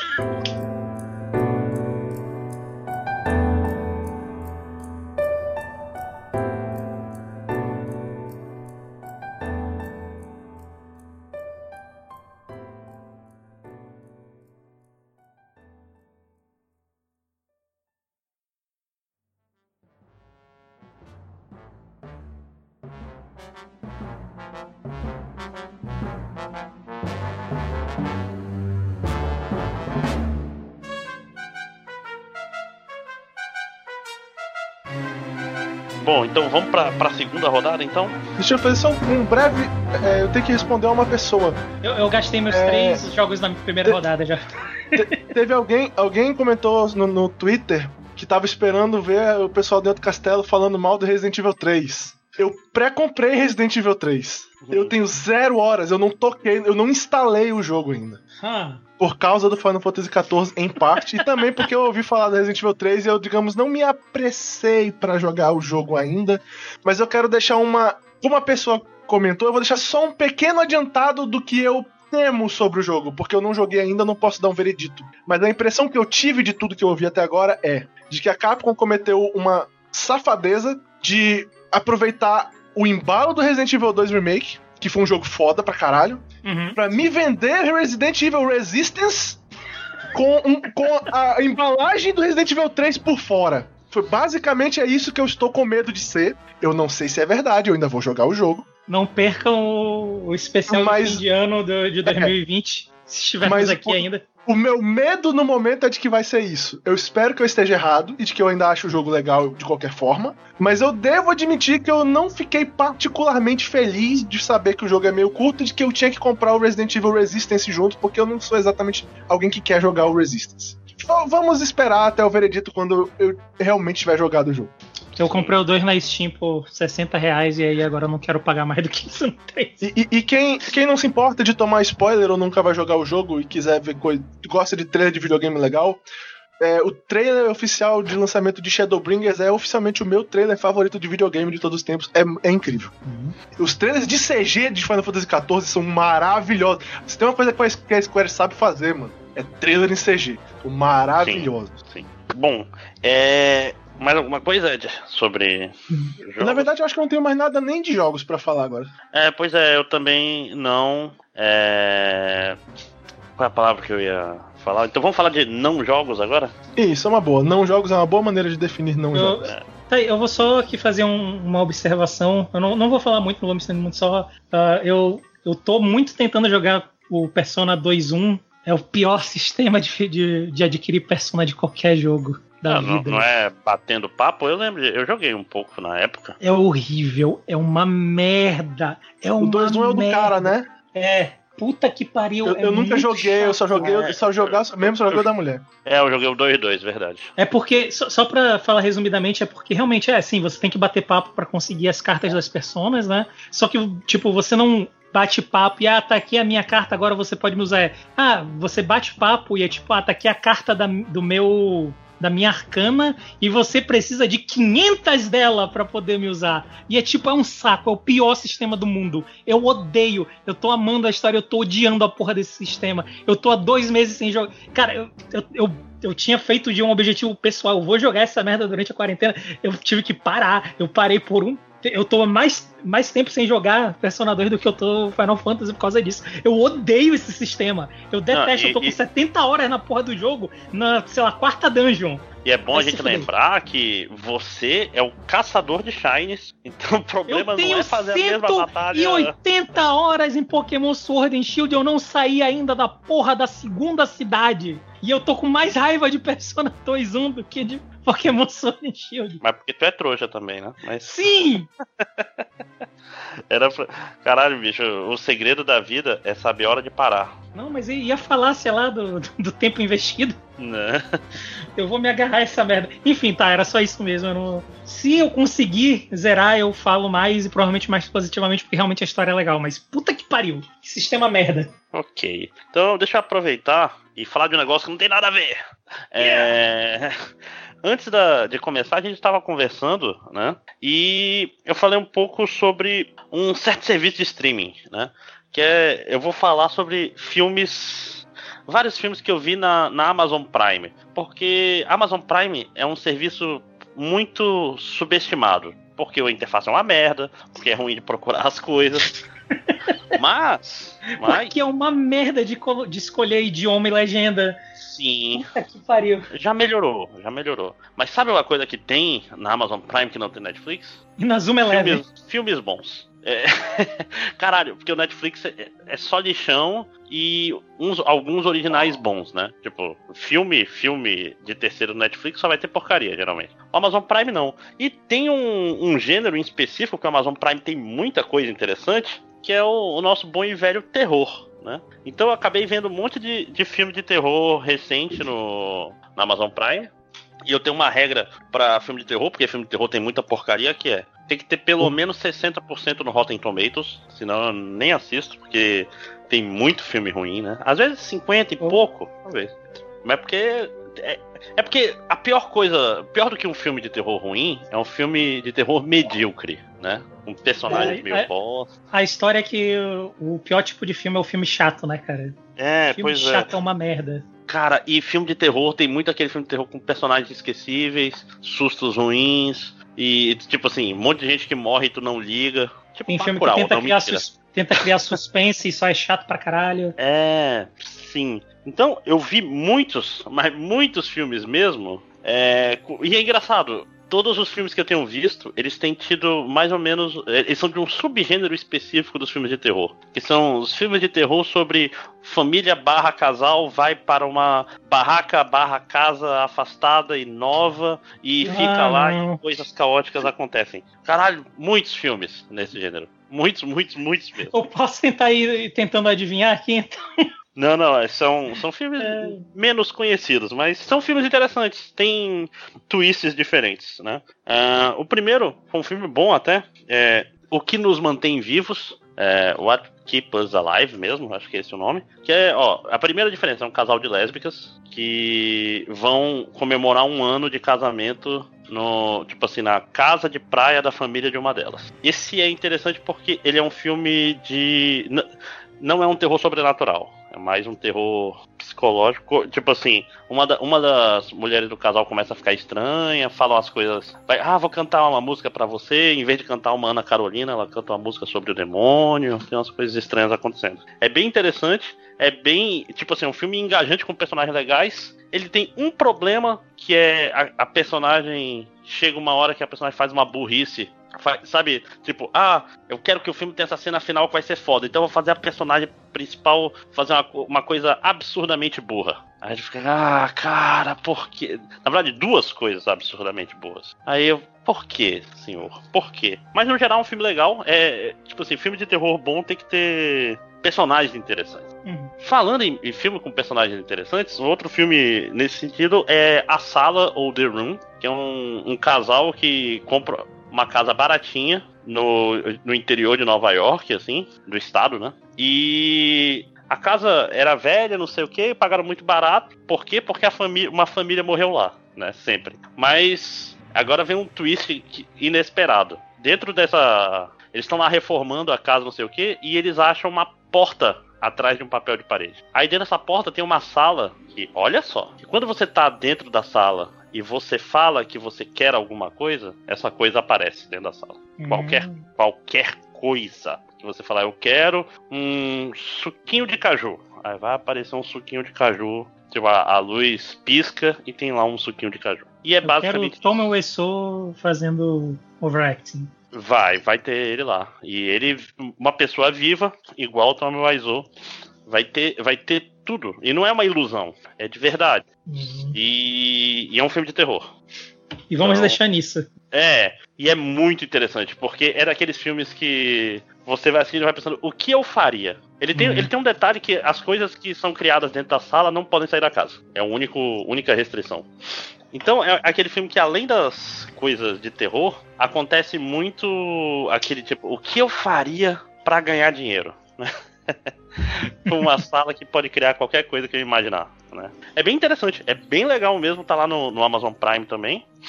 É, aí o terceiro filme, olha, isso que é foda. É, é, a mesma ideia, só que um é um casal, sempre, né? Que o cara é um pintor, tipo roqueiro, saca cabelo, cabelo cheio de, de cabelo fedido, assim, o cara que não toma banho, saca? É um casal que uhum. tem uma uhum. filha adolescente, né? Ele é metaleiro e pintor, a mulher trabalha. Aí eles conseguem uma casa baratinha no interior também. E tem a ver. Aí tem uma, um esquema mais de possessão, tem alguma coisa muito errada nessa casa. Tem uns símbolos. Uns símbolos pagões pintados em algumas paredes e por aí vai. E também é outro filme interessante porque os personagens são legais. Ah, tipo, isso que eu tô falando, esse é o, é o negócio do terror. Então, deixa eu relembrar o nome dos filmes que eu falei até aqui, porque são muitos e eles são parecidos, é difícil. O, o das, do casal lésbico é o que nos mantém vivo. Esse dos desejos chama A Sala, ou The Room. E esse do pintor é The Devil's Candy, né? Aí o quarto, olha só, tem um Dreamcatcher com K, mas esse é meio tu, tu sabe que tu perdeu aí a chance de deixar o The Room pra, pro quarto, né? Perdi, né? Uhum. Ah, vacilo, vacilo. Tem esse Dreamcatcher que é meio ruinzinho, é tipo. É um casal com.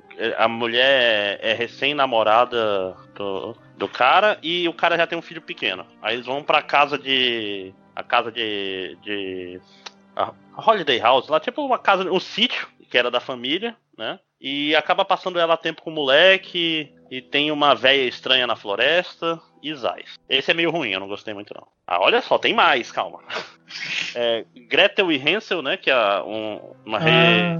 reimaginação aí da, do João e Maria. Joãozinho que e é Maria. É, é legalzinho. Tem uma vibe meio a bruxa, assim, é, é aquele, aquele terror mais devagar e atmosférico. Até, não assista com sono, que ele vai dar sono, mas é interessante. Ah, deixa eu ver. E esses são os filmes de terror do gênero Casa Mal Assombrada no, no lugar ermo, né? É, recomendo muito tanto a sala quanto o que nos mantém vivo. E o Devil's Candy é legalzinho. Todos eles têm no, no, no Amazon Prime. Por que, que eu tô falando isso? Porque quando você compara com o Netflix, Netflix não tem filme de terror bom, basicamente. Não tem. É, O terror é um, é um gênero que só tem porcaria no Netflix. Tem uns- só aqueles filmes estranhos made for TV. Então, recomendo. Você, você fala isso, mas dia 3 de julho vai estrear a série do, do Grito, que eu tenho certeza, ó. Rapaz, eu tentei rever esse, esse remake do Grito com, com Por John? Cho, porque eu me odeio. Mas eu não me Ah, odeio ok. tanto porque com 15 minutos de filme eu tava. Não, não quero ver esse filme. Eu, eu não me odeio o suficiente pra, pra assistir esse filme. Eu tô debatendo se eu assisto a série da Netflix ou não. Ah, ah, a série pode ser boa. O Grito funcionaria como série, mas quem, o Takashi Mizu tá, tá ligado de alguma forma? Vamos ver aqui, vamos puxar a ficha técnica. Enquanto isso, Ah, sim. E, mas pra eu terminar, deixa eu falar de dois filmes que infelizmente não estão aí no gênero é, Casas Ermas, que vai dar ruim porque é terror. É, um, por incrível que pareça, não tá nesse gênero, mas se chama Hell House. É, Hell House LLC, mas não é sobre uma casa. Esse é. Fazia tempo que eu não vi um filme de, de terror de câmera na mão que fosse bom. E esse é bom. Ele é sobre, vamos dizer, uma casa mal assombrada dessas tipo de, de Halloween, saca? E que, tipo, os caras vão fazer um. É um pessoal que é especializado em fazer casas mal assombradas e acham um hotel velho é, que já tinha fama de mal assombrado e vão fazer lá. E, e nesse gênero câmera da mão, e ele tem uns sustos muito, muito bons mesmo. É um filme despretensioso, mas bem interessante. E por último, mas não menos importante, é Last Shift. Esse eu recomendo, Eduardo, você tá aí? Conseguiu? Tô aqui, tá me ouvindo? Tá, é. Esse último eu te Eu recomendo. tive, eu tive que sair da, da chamada que tava dando problema no meu microfone, mas agora acho que voltou. Uhum. É, esse Last Shift é sobre uma policial que no primeiro dia de trabalho ela vai pra delegacia que tá sendo desativada. Então ela vai passar a noite nessa delegacia. É, É do basicamente Prime isso. também? Esse eu acho que eu tive que baixar. Mas. Como é que é o nome? Last Shift, é? Last Shift. É. Aí eu vou só. Eu não vou falar muito sobre ele, tudo que eu vou falar é que ele tem uma vibe Silent Hill. É só isso que você precisa falar. Tipo assim, ele, ele é. Não é aquele terror de sustinho. É aquele terror de coisas caóticas e, e bizarras vão acontecendo dos Vera. É bom mesmo. Esse é realmente bom. Last Shift. E Vou tem uma história interessante. Tem, é, é bem. É, é um terror menos convencional. Então, essa foi a sessão de filmes de terror do Amazon Prime, com casas ermas ou não, né? E assista também um filme do Nicolas Cage de. É, o Color Out of Space, que é, também é complexo. E é Nicolas isso. Cage com Cthulhu é tipo a segunda melhor combinação com Nicolas Cage, só É. não é melhor do que Nicolas Cage com Takashi Miike, que eu estou esperando até agora. Mas ó, vou te falar, esse Color Out of Space é um filme legal, mas não é. não é de outro mundo, mas é, é bem competente. Acho que é como eu descreveria. Justo. Tá? Então, ó, se- de todos os filmes que eu falei, pra resumir, assistam The Room e assistam o Last Shift. E se você gostar de, de câmera na mão, assistam Hell House LLC, que é bem legal. É bem legal mesmo. E o, o que nos, o que nos mantém É. vivos? É, o que nos mantém vivos é legal. Ele é menos sobrenatural, né? É é um filme mais Hum. normal. Ah, lembrei de um outro aqui. Tem um filme chama- interessantezinho chamado Maligna. É bom porque é curtinho. É, é tipo uma menina de 9 anos que tá, tá tipo presa num lugar do governo e amarrada estilo Hannibal Lecter. E Hum. um psicólogo indo entrevistar ela no que pode ser o último dia. É basicamente o que vocês precisam saber sobre o filme. É legalzinho. Ah, Eu encontrei aqui o, o- a série do chamado que vai estrear na Netflix, diretor Sho Eu- Miyaki, escrita tava- por Hiroshi Takahashi e Takeshige Ichize. Eu, eu Ah, tava então- sem o meu microfone na parte que o André falou sobre isso. Eu assisti o, esse remake aí. Ai, e aí? É ruim mesmo? Eu não Caralho, é um cu! É um É. cu esse remake. É O tão começo- ruim que eu comecei a falar dele, a luz foi embora na minha casa. Daqui a pouco vai ficar aí, né? É, é horrível! Do grito? É, o remake é um cu. Ah, porra. Tá sem água, tá sem luz ainda aí? Acabou de ir embora, Luiz. Eu só apitar Então- meu, meu Inobriga. É, então gente- comece. Quer, quer parar e entrar no celular? Tu quer. Não, Eu tenho a impressão de que não vai. Ainda vai aguentar um tempinho ainda aqui. Bom, então, mas de qualquer Eu- eu- forma, então, fale um pouco sobre sobre o, o seu logo Vai Que Tu Cai, né? Uhum. Eu só Pois quero é, dizer falando- então que o, remake do grito ele então alcançou as, as expectativas que eu tinha dele. Só isso que eu queria dizer. Oh, É, é, bicho, a- a- o erro de tom é absurdo, porque, tipo, o grito é sobre uma coisa, esse daí é, é muito amarelo, é muito susto burro e violino tocando. É, é- nossa, é ultrajante. Eu vi 15 minutos do filme. Eu, eu vi 15 minutos do filme e fiquei puto. Não, eu vi ele até o final e ele continua ruim até o final. É muito ruim esse filme. Ele é muito ruim. esse filme. Porra, sério, o Sam Raimi vai me desculpar, meu. O cara é o cara do, do meu filme favorito e tal, mas vai tomar no cu. Esse filme é muito ruim. Hum. Pois não é, é, é, nos últimos tempos aí, né, eu assinei o meu mês de graça do Prime. Eu até reassinei agora, que eu tinha tido problema no meu cartão de crédito, por isso que tava desassinado. tá? Eu reassinei ainda agora. É, no meu mês gratuito, de grátis, do Prime, eu assisti aquela série, cara, do Hunters. Hum, com Do Alpatinho. É, esse aí mesmo. O que eu posso dizer é tipo. É, não é tão bom quanto o Watchmen, digamos assim. É justo. É, a série ela tem um problema de tom, pra mim, um pouco de problema de tom. E ela tem uns momentos, tipo assim, sabe aquele momento que a, a série tenta. É tipo assim, existe uma diferença entre o seu personagem ser, ter problemas, tipo, o teu personagem ter um negócio, tipo, ser meio burro ou cometer erros e tal. E existe um outro problema da série fazer uma coisa burra e tentar parecer que não é isso, entendeu? Tipo assim, eu me sinto idiota quando, quando um, um, um filme, uma série faz isso. Tipo, uma coisa que eu acho burra e ela não trata como se fosse de propósito pra ser assim na série. Tipo, tem um evento que os caras pegam esse protagonista, que é um cara adolescente, é, que não tá acostumado a lidar com esse tipo de coisa. Tipo assim, pra quem não. É melhor falar primeiro sobre o que que é a série, né? A série é sobre um grupo de judeus que basicamente descobriu que existem nazistas vivendo nos Estados Unidos e eles agora caçam esses nazistas e matam eles é, de maneira fora da lei porque eles sabem que a lei não vai fazer nada sobre isso. É, e os caras pegam esse protagonista e, tipo, o protagonista é um adolescente que é muito inteligente e a avó dele foi, é, havia participado lá dos campos de, de tipo, ela tava nos campos de concentração durante a, a Segunda Guerra Mundial. Então que é pra ligar uma coisa mais pessoal, ligar uma coisa mais pessoal pro protagonista, digamos assim, dentro da história. Tipo, todos eles têm uma coisa meio pessoal, mas, mas o protagonista e o Al Pacino são os dois que, tipo assim, mais, digamos assim, é mais pessoal, pelo que a história demonstra contra os nazistas. É, e aí o, o protagonista ele é esse adolescente que nunca vive, conviveu com essas coisas violentas e terríveis, como tipo matar pessoas e sequestrar pessoas e fazer as coisas que os caras fazem lá, que os caçadores fazem. E, e, e um cara fodão que era do, da guerra do Vietnã lá e tal, que não quer em momento algum aceitar esse adolescente no time, porque é um adolescente, ele vai fazer merda, blá blá blá blá. Pega esse adolescente, bota uma arma na mão dele e fala que vigia esse nazista veterano de guerra que se tá tipo, vivendo na América se fingindo de um cara bonzinho há anos, mas que todo mundo sabe que é um filho da puta foda.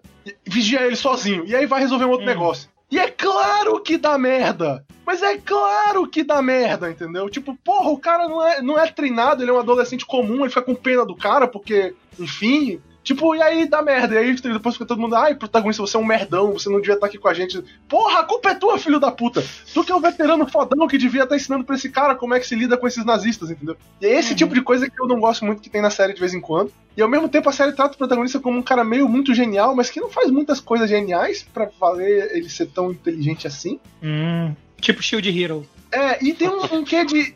Exato. E tem um quê de. A gente pode falar muito sobre Shield Hero no futuro. E tem, e tem um quê de. de tom, como eu falei pra mim na série, que tipo assim.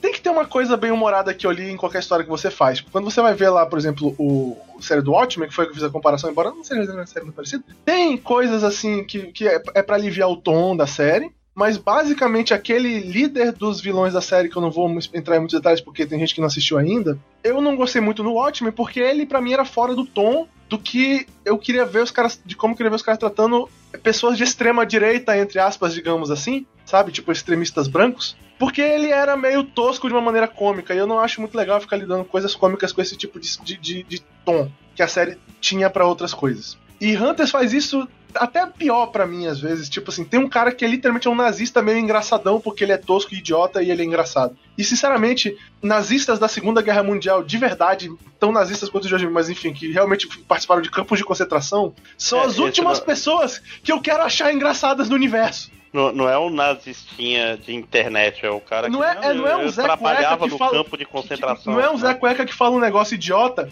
e eu, eu acho engraçado quando ele se fode, porque ele fala uma coisa idiota e alguém vai lá dar um soco na cara dele. Não, é um cara que trabalhou num campo de concentração. Eu não quero achar nada sobre esse cara engraçado. Foge do tom da série. Né?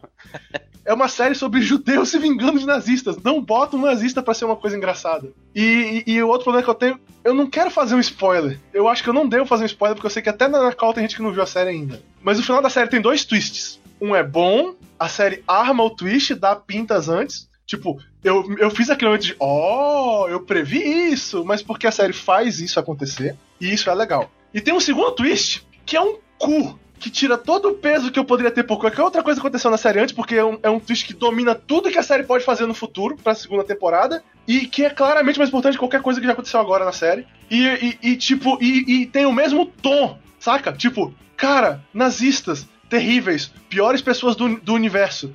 Isso tá com cara de ser meio cômico. Isso não devia ser assim. Então a série tem um problema de tom para mim com esse, com esse, quesito. Mas eu, eu vou dizer que a maioria das pessoas que assistir essa série vai encontrar algo para achar legal nela. Ela tem umas cenas de ação legaisinhas, ela tem uns personagens que são interessantes, tem uma trama que, tipo assim, tem uns mistérios que você quer, quer entender melhor e tal. Tipo, em geral, é uma série legal. E eu sei que vai ter gente que vai gostar bastante dela. Mas eu acho que realmente ele, eu não gosto muito do, do quesito nazista engraçado. para mim foi, tipo assim, os episódios que tinha isso eu ficava muito. Sabe aquele negócio de ficar azedo pelo resto do episódio? Eu tinha esse problema. Hum. É tipo assim, vamos dizer assim, é tipo quando eu assisti Bastardos Inglórios. Eu acho legal ver os caras indo lá e metendo porrada nos nazistas e, matando Hitler de maneira não historicamente correta, mas enfim. Não foda-se, não é um filme. Mas eu definitivamente não gosto de que o melhor personagem de Bastardos Inglórios é um nazista. Hum, hum, hum, e e desculpa se, se eu tô falando um negócio que pode ser um pouco ofensivo para pessoas, mas. Nossa, né? Pedir desculpa por estar tá sendo ofensivo para pessoas. Mas enfim,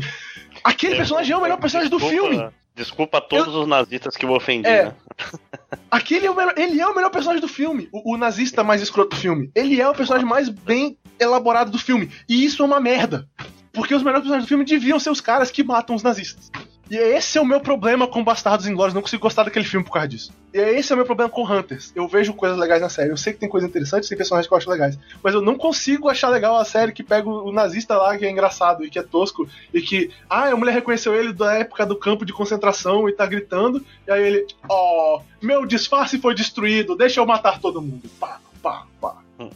Isso não é engraçado, desculpa, não é engraçado. Acho justo. Não. Acho uma crítica é. justa. Ah, aquela história, no Amazon Prime tem séries melhores para se ver, eu acho, provavelmente. É, tem, tem coisas no Amazon Prime que eu ainda não assisti, mas que eu pretendo assistir que eu ouço falar muito bem. Né? Não, o Good então. Homens, por exemplo, os, os bons homens, que é o do, do Anjo do Demônio lá. Que é, eu vi uns episódios e achei bem legal, inclusive. Tem esse. Tem essa aqui que, que o pessoal fala que é maneirona, que é esse The Office, que é a versão americana de uma série inglesa que dizem que é boa. Sim, eu, eu, tô, eu tô assistindo, sabia que eu, eu, eu tinha problemas. Eu sempre tive problema com The Office, né? Porque é, eu tenho um problema com humor cringe, mas.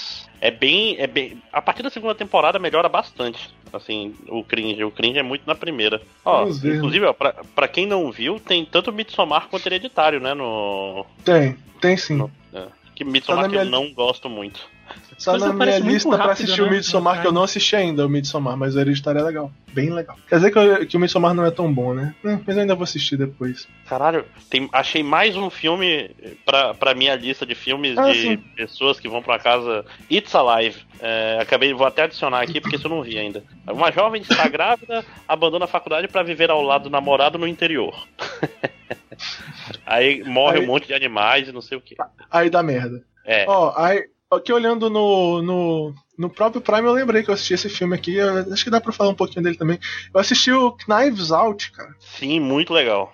Como, como alguém que gosta muito de livros de, sus- de, de tipo assim, de, de crime. Tipo, eu sou um fã de Agatha Christie. Eu li, sei lá, uns 40 livros da Agatha Christie diferentes. Eu não sou um cara que lê tanto mais hoje em dia, mas quando eu era mais novo eu lia muito e, e livros do gênero me interessam bastante. Eu assisti esse filme e achei ele muito legal, cara. Ele tem um monte de throwback pra coisas do, do gênero que, tipo, quem é fã de coisas de, de detetive desse estilo, de, de é, como é o nome? De Coronel Mostarda com candelabro e tal, vai, vai achar legal e diferente e único só pra você. E pra quem não é fã particularmente dessas coisas, ainda é um filme bem legal. Ele tem uma, uma história interessante, tem uns personagens, tipo assim, que tem uns. Umas coisas muito únicas sobre eles e tal, assim, que torna, torna eles pessoas que você quer ver mais sobre.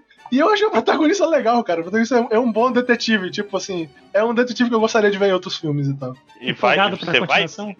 É, e, e terão outros filmes e tal com ele, por sinal. Mas sério, esse filme é legal. Eu recomendo. Eu achei um filme muito divertido. Eu me diverti assistindo esse filme. Que é uma coisa que eu tenho tido problema nos últimos tempos, porque nem sempre as coisas boas são coisas divertidas. E, Uhum, e isso tem causado uma certa dicotomia pra mim assistir coisas nos últimos tempos. E tipo, esse filme ele é- ele é- eu achei ele bom e eu achei ele divertido. Isso foi uma coisa muito legal. Sim, sim. Tá, Não, agora, eu, agora eu- eu gostei, eu gostei bastante, inclusive. É, é realmente bom, os personagens são muito bons nesse filme, os atores estão muito bem, até o, até o Capitão América tá. Eu admito que eu, eu tenho uma má vontade de assistir. Mas não, não é pelo motivo Por que geralmente do, têm. por causa do, do Star Wars, é isso? Sim, porque foi o diretor do filme que eu mais gostei de Star Wars. Não, não. O... É é porque quando, eu- quando ele saiu no cinema, eu tentei muito assistir ele e eu não consegui. E aí desde então, ah não, agora foda-se, não quero mais ver essa merda. assiste, cara, ele é muito legal esse filme. Eu sei, ele parece mal legal. Vou, vou o falar agora. dele é muito maneiro. Topical. A verdadeira razão da gente estar gravando esse podcast foi o que fez eu dizer: Ei, caras, eu assisti um filme, eu queria gravar um podcast. Ah, isso é verdade. É. Eu assisti, eu finalmente assisti Oh! Oh! The Rise of Skywalker. Por quê? Ah, Eu É a finalmente primeira assisti. pergunta. Por quê? Assim, eu queria lembrar a todos que no dia, no dia que eu assisti The, é The Last Jedi, né? O nome do filme, o anterior, Uhum. a gente gravou um podcast. E eu não gosto de, de The Last Jedi. Eu falei isso naquele dia, isso não mudou de lá pra cá. Eu tenho meus problemas com o filme e tudo mais. The Rise of Skywalker é definitivamente o pior filme da série Star Wars pra mim que eu vi. e olha que é, um, é uma batalha complexa de se ganhar, Tipo, né? Cara, eu fui assistir esse filme sabendo que ele era ruim. Todo mundo me fala, não, Eduardo, o filme é ruim. Não, ele é, é muito ruim, ele é muito. Eu fui assistir com aquela uau, eu vou assistir um filme ruim.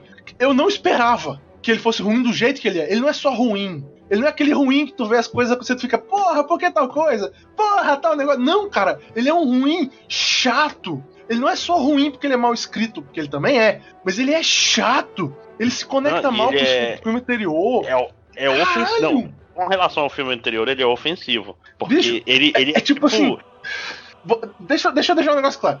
Quando eu falei do filme anterior, por exemplo, vou dar um exemplo claro pra mim do que eu penso do filme. Eu falei do filme anterior, eu falei que eu não gosto da Rose, certo? Não gosto da Rose porque eu acho que muitas coisas que a Rose faz no filme anterior devia o Finn fazer sozinho, por exemplo. Eu acho que ela tira do personagem dele do filme. Mas tem um monte de gente que gosta da Rose, certo? Uhum, eu Vem pro próximo filme e fazer com a Rose o que eu critiquei que eles meio que fizeram com o Finn no filme anterior não era a solução, caralho. Não é você pegar todos os personagens do filme anterior, removerem do filme novo e fazer uma história que completamente caga pro filme anterior que resolve o problema. O problema não, Não, era o filme anterior. Fazer falas que, tipo, desfazem coisas do Que, é filme que anterior. desfazem o filme anterior. Tipo, basicamente, basicamente, o que aconteceu é o seguinte: a série Star Wars tem que parar de ser feita em trilogias. Trilogias são um Sim. problema de, de se fazer. Trilogias são um negócio que tu tem que fazer três filmes conexos, tu tem que fazer um pensando no outro, e eles têm que se ligar. E o cinema hoje em dia tem problema de aceitar um filme que não seja um episódio fechado, que tenha começo, meio e fim, e que você saia do filme feliz indo pra sua casa. O primeiro filme do Senhor dos Anéis seria um problema hoje em dia. Isso é claro, é claro e evidente pra mim. A trilogia do Senhor dos Anéis deu certo porque ela é uma trilogia. Ela foi, feita, foi escrito, dirigido, gravado como três filmes. E ainda tem problemas. Você faz um negócio como que fizeram com, The Rise, como, com a Star Wars. O The Rise of Skywalker, ele é o último episódio de uma trilogia que tem pessoas diferentes escrevendo, dirigindo e produzindo. É terrível! Nada Essa faz sentido! Nada se bizarra. conecta. Eu- e, é- e eu quero deixar um negócio também que é tipo assim: pessoas deviam saber que isso ia acontecer. Porque o cara responsável por esse filme é o J.J. Abrams, que é o cara que fez Lost. Então era de se esperar que ele não sabe terminar coisas. A- Ele não agora, sabe terminar agora eu- coisa. eu vou defender Lost, inclusive. Na verdade, ele saiu na segunda temporada, deixando tudo cagado. Né? Quem fez Lost mesmo, o nome por trás é o Damon Lindelof, que fez Watchmen, e então Lost é bom. É, super. Sério, a, pra quem nunca viu, o J.J. Abrams tem uma famosa é, apresentação dele falando sobre a teoria da, é da caixa, é isso? Caixa Teoria da caixa? é o- Isso. É. Que é a maneira de, de, de, de storytelling que ele gosta de usar para as histórias dele, pra você fazer a pessoa assistir o filme. O J.J. Abrams é um ótimo cara pra fazer você querer assistir as coisas. Ele não é tão bom assim pra contar o que é aquela coisa de verdade. É isso que eu quero dizer. Sim. E, É e quando ele pega um filme, né? tipo, o segundo filme ele tem um problema sério com isso, porque o segundo filme passou por esse e- efeito de que. Como era o nome do cara do segundo filme, desculpa? É o Ryan diretor Johnson. do Knives Out. o- Pois é, como é o nome o- dele? É, isso. Ryan Johnson, ele queria fazer uma história diferente da do primeiro filme. E isso era um problema. E ele fez uma história diferente. No segundo filme, e isso era um problema.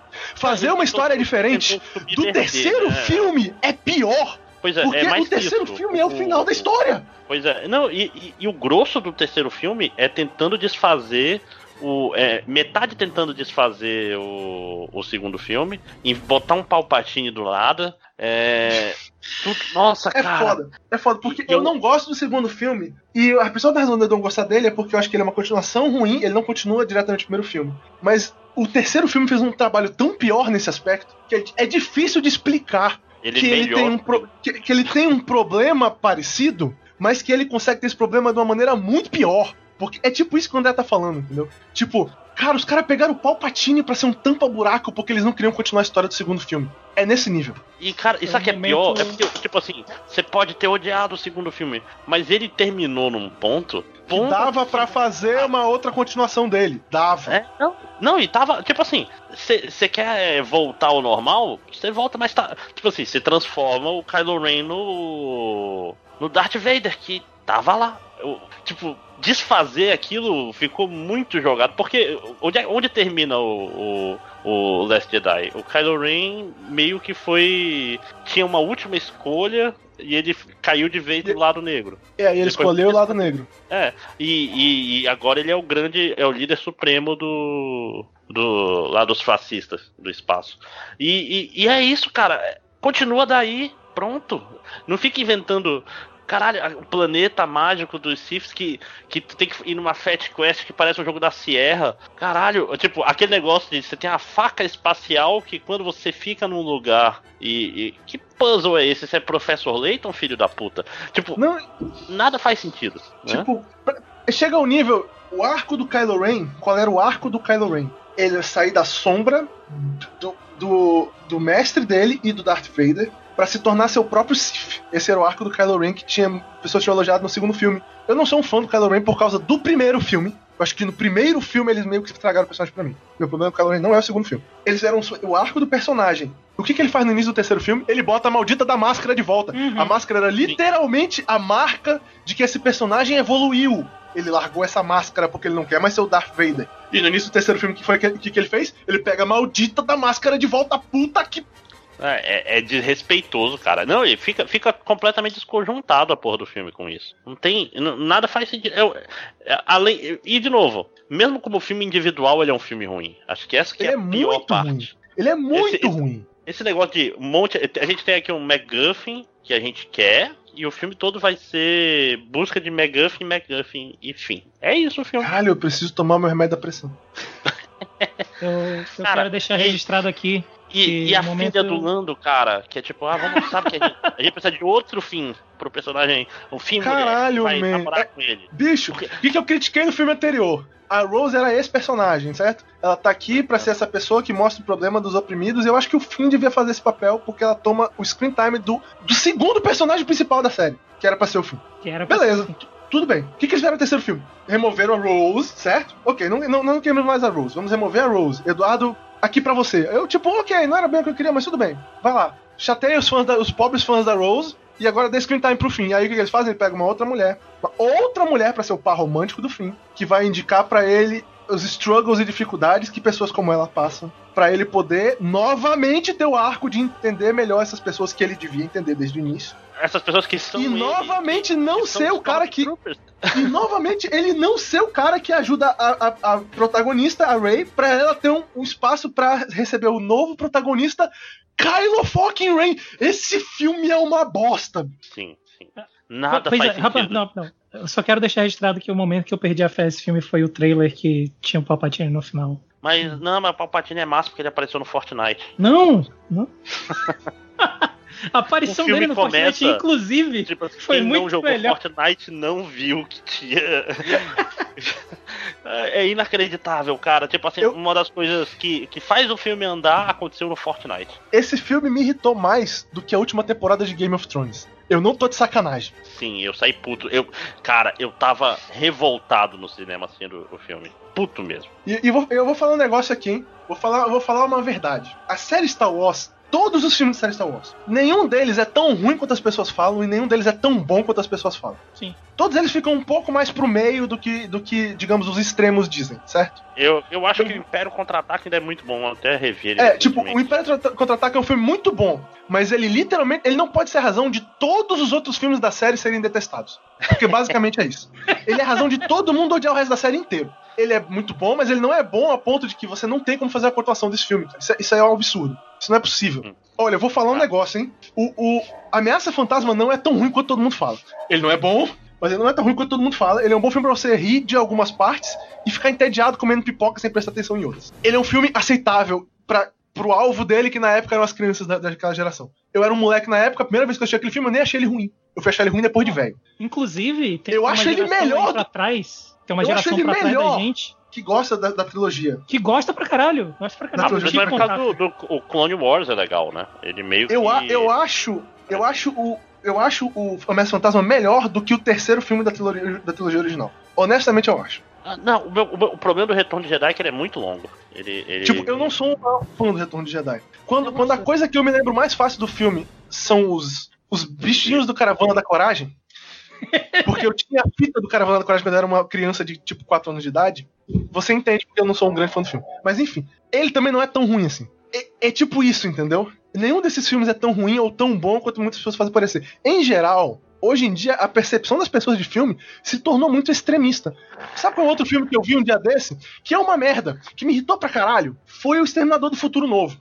Qual é Esse o filme é uma novo? merda. Ah, eu não O- vi ainda o último. O da né? Sarah Connor. Esse filme é uma merda. Mas eu honestamente não acho que ele é tão ruim quanto outras pessoas fizeram ele parecer pra mim. Assim como nenhum dos outros filmes do Cinema do Futuro são tão ruins quanto as pessoas fazem parecer, honestamente falando. Até o Exterminador do Futuro 3, que é um filme bem ruim, não é tão ruim quanto muitas pessoas fazem parecer. As pessoas são muito extremistas Vou, vou nessas falar, eu, percepções. eu vi aquele Gênesis, não é tão ruim assim. Não é tão ruim assim. filme- O maior problema desse filme é o trailer filho da puta. Que entrega que o. Entrega o final do filme. O John, entrega, O entrega John o Co- entrega o John Connor é robô. Ele Tipo, se É. sem seu spoiler pra você, você não viu o trailer do filme. Porque o trailer do É. filme entrega que o John Connor é o vilão do filme. Tipo, É muito- Mas é, não é tão ruim assim, entendeu? E esse, esse Star Wars, esse Rise of Skywalker, ele me irritou muito mais do que ele é ruim, na minha opinião. Mas, Ele, é, ele é meio. Ele, ele, ele é ofensivo mesmo. Ele, ele meio mas, ele, que- mas ele tem coisa. Isso, ele tem coisa, tipo assim,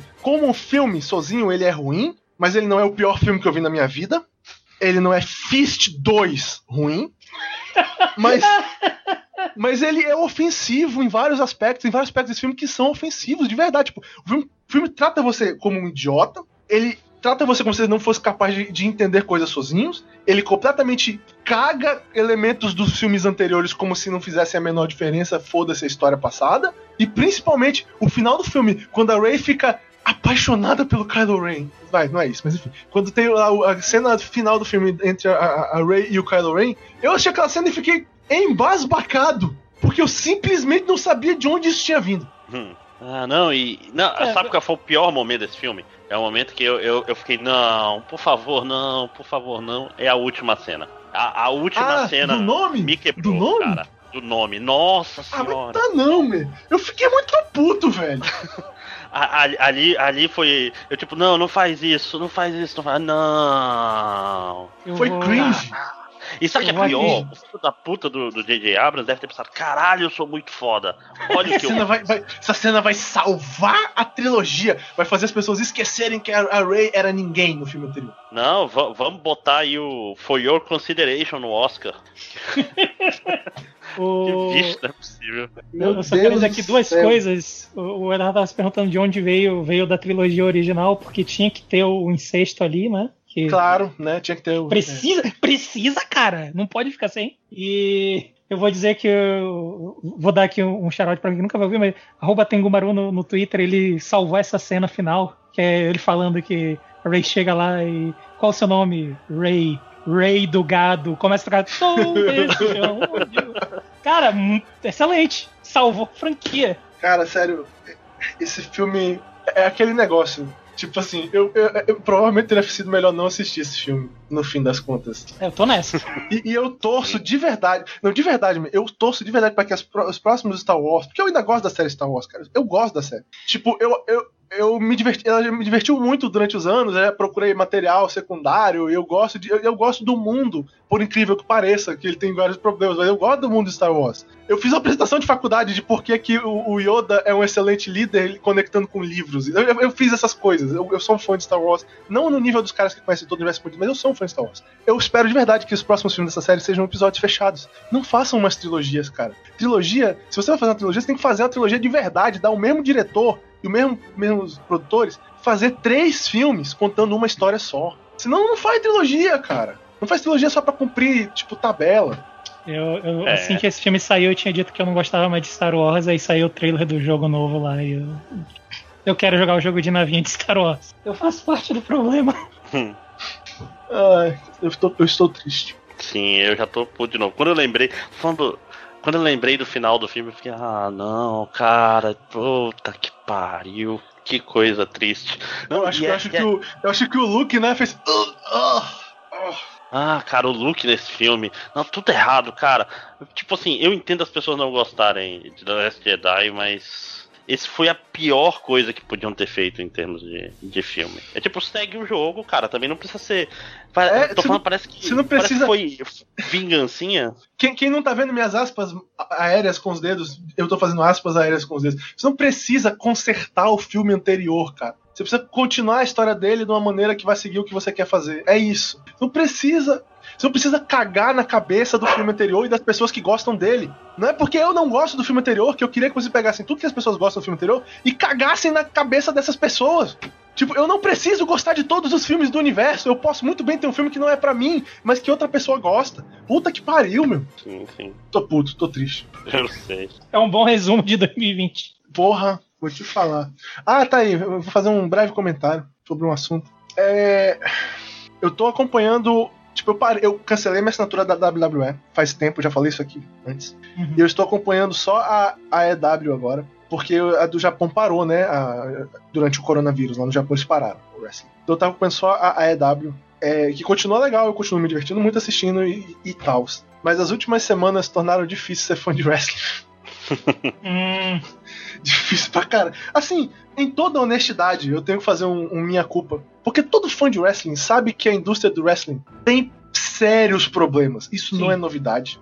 Todo mundo sabe que tem coisas predatórias dentro da indústria em geral. Todo mundo sabe que a, a era da atitude que é a favorita de todo mundo tratava as mulheres como bosta. Todo mundo sabe que, tipo, esses caras aí que se matam pra fazer coisas legais pra gente não tem atendimento médico bom que preste garantia. eles literalmente se matam. É, literalmente às vezes se matam por causa disso. Todo mundo sabe que a, a China foi fazer filme pornô porque a WWE parou de, de, de dar qualquer tipo de auxílio pra ela e ela.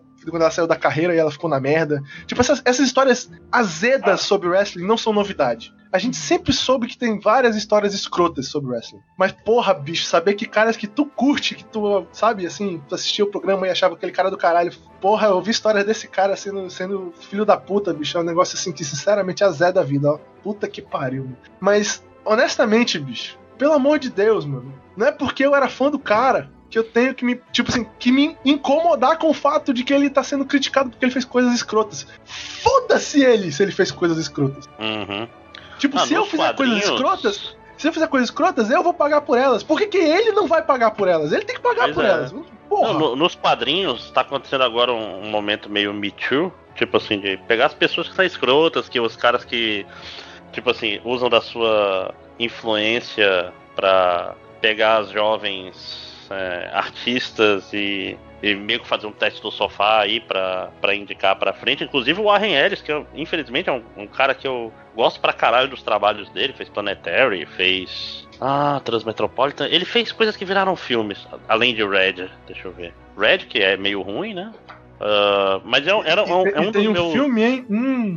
É, é um dos meus criadores favoritos, mas aparentemente era meio complicado. Gente que, tipo assim, o criador da Spider-Gwen, um deles, um monte, um monte de gente tá aparecendo nesses dias, e o pessoal fica, ai, mas esse povo tá muito chato. Não, cara, o cara é escroto, porra. O cara é escroto. É, isso some com a, com a obra dele? Não necessariamente. E o Harry Potter ainda tá aí, né? Sendo feito pela Hatsune Miku, É, que foi criada pelo Alf. Ele foi Eu- criado eu- pelo eu vou- Alf. eu vou ser honesto. Eu tenho um problema com esse negócio. Porque eu acho que eu acho que quem é fã tem que compreender que você pode gostar de Harry Potter, mas isso não quer dizer que você tem que, que gostar da, da autora do Harry Potter. Uhum. E tipo, e é, é, é- é bem aceitável não gostar da autora do Harry Potter. Oh, E gost... Entendeu? Então, e gostar da obra. Eu não sou o maior fã de Harry Potter, mas eu acho legal Harry Potter. E foda-se a autora do Harry Potter. É tipo, é tipo Kenshin. Eu gosto de Kenshin. Vou ser honesto, Kenshin não é tão bom quanto as pessoas lembram. S. Tem. Cara, a saga do Nishi é um cu. porque. Então, Ah, é, não é porque, tão bom tem, assim. tem- Não, não, é porque mas tem um é- elemento muito forte que. Mas que tem, fica, né? mas tem a, mas tem a saga do Shishio, que é uma das melhores sagas da história do mangá. Sim. E o autor pode ser um cuzão, cara. Isso não, não, não impede do- de eu achar o cu- autor um cuzão. O fato de que eu li Kenshin e curti a série não quer dizer que o autor não seja um cuzão. E não é nem que ele é um cuzão, ele é um pedófilo. É, É, ele é um pedófilo que devia estar preso, basicamente. é, Foi preso? Que eu saiba, ele Ele foi é- só. tá foi, foi. Como é que chama? In- Eu não, indicted em português? Ele foi- é, é, Foi tipo assim, foi fichado. É. É, e- Minha- meu amigo, ele tá na Jump ainda, tu não Tá tá aí. Ele entendendo. tá trabalhando, mano. Tá fazendo Kenshin ainda, tu não tá entendendo. Agora, se tivesse encontrado drogas, hein? Porra. Não, e Aí vou te não. falar. Se você é capaz de gostar da série do Kenshin atualmente, com esse autor, e ler a série nova que o Don tá falando, E ver eu não vou te filmes. criticar. Eu não vou te criticar. Você faz o que você quiser. Mas a pessoa que não, que não consegue e que, que não. Tipo assim, sabe, que não engole mais a série por causa dele, cara, respeita o cara. Você não tem que forçar o cara a, a- a, tipo, admitir que a série é boa, entre aspas, porque você gosta da série ainda. Cada um reage do jeito que quer reagir. E o cara que, que tipo assim. Que não quer mais ver esse autor de maneira alguma, não quer mais ver esse autor de maneira alguma. Foda-se, deixa a pessoa pensar assim, cara. Tipo, eu não risquei todas as minhas cartas de Magic desenhadas pela Therese Nielsen, porque eu tenho forças de vontade que custam muito dinheiro. E, e não risquei as minhas cartas do Noah Bradley. Mas isso não quer dizer que eu acho que as pessoas que estão fazendo isso estão erradas, pô. Deixa os caras fazer o que eles quiserem com a porra da carta deles e demonstrar a raiva que eles estão dessas, desses artistas como eles quiserem. Eu tô puto com os caras também, pô. Só porque eu não risquei a carta, não quer dizer que eu vou discordar dos caras que estão puto com ele a ponto de riscar as cartas. Tipo, é- o problema é o seguinte, pô tem que se parar de endeusar os caras Sim. que são autores ou, ou, tipo, artistas ou o que quer que seja, porque, tipo, eles são pessoas normais. E, e, tipo, assim como eu acho que se o meu presidente é um filho da puta e fez uma merda, ele tem que ser criticado e tem que pagar por isso, eu tenho que achar que o artista que eu admiro e que eu acho legal, que fez uma merda, tem que ser criticado, tem que pagar por isso, pô. E se eu vou continuar admirando ele ou não, vai definitivamente depender da merda que ele fez e de como ele reage sobre essa merda. Uhum, sim. Ah, então, ó, é bom o pessoal já saber que o Em Outro Castelo não é lacre free, né? É, vão- os caras vão tacar fogo no nosso, no nosso podcast, vão quebrar, que nem estão quebrando The Last of Us. Ah, me, se, se os fãs de Final Fantasy VII ainda não, ainda não vieram na minha casa me linchar, não é por causa disso que as pessoas vão me criticar. Porque- Eu falei mal de Pokémon, eu falei mal de Pokémon no Melhores do Ano. É, é- é importante lembrar aqui que se eles resolverem invadir o site e deixar um monte de comentário negativo, é engajamento. É, eu É. fico feliz. É um Pode engajamento criticar à que a gente vontade. nunca é, fe- teve. é festejar, né? Ó, comentários. Que é isso?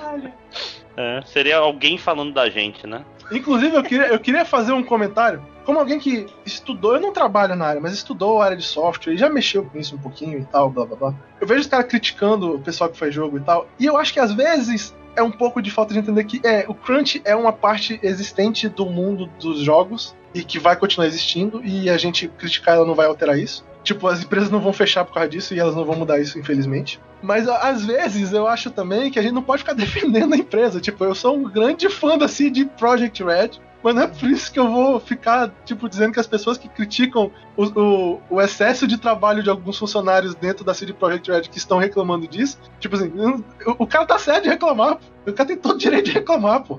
As coisas de trabalho não são as melhores. Tipo, eu vejo, eu, eu, vi uma, uma, um dia desse cara falando sobre The Last of Us 2. Que eu vou não falar sobre esse jogo porque eu não joguei. Então não vou, não vou fazer nenhum tipo de crítica sobre o jogo no momento. Mas eu vi um comentário que eu achei hilário, que foi tipo, o cara postou lá, comente algum personagem que sofreu mais do que ela. O cara botou lá, os produtores desse jogo.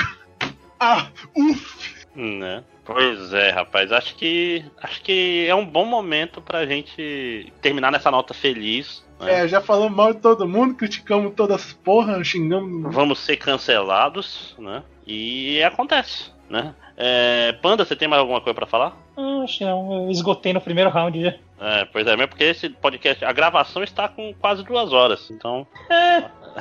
esse, esse DLC rapidinho. Né?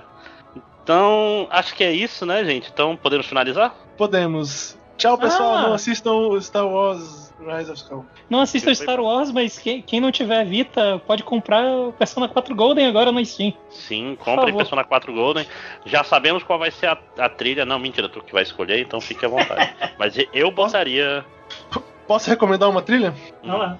Eu comprei com meu meu dinheirinho, eu comprei a trilha sonora de Shadowbringers. Gente. Hum. Porque as músicas são boas assim. Ah, cara, pena que eu, eu vou ter que esperar sair a, a versão correta, é verdade. Eu fico ouvindo as músicas né? Ah, caralho, eu preciso. Tchau. Você ajuda, não? Tchau, pessoal. Tchau. Tchau, sim. Boa noite.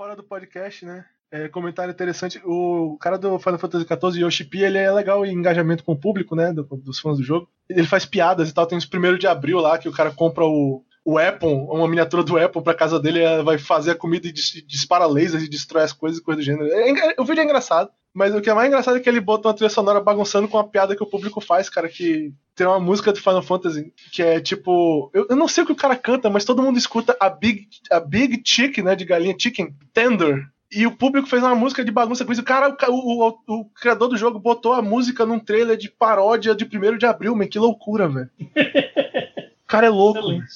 Eu adoro o Chipinho. Ah, é bom. Para cara, a gravação te... aí, Vitor. Ah, não ainda não? Tá, vai gravando ainda. Vai ter que lembrar cara... de cortar isso no final.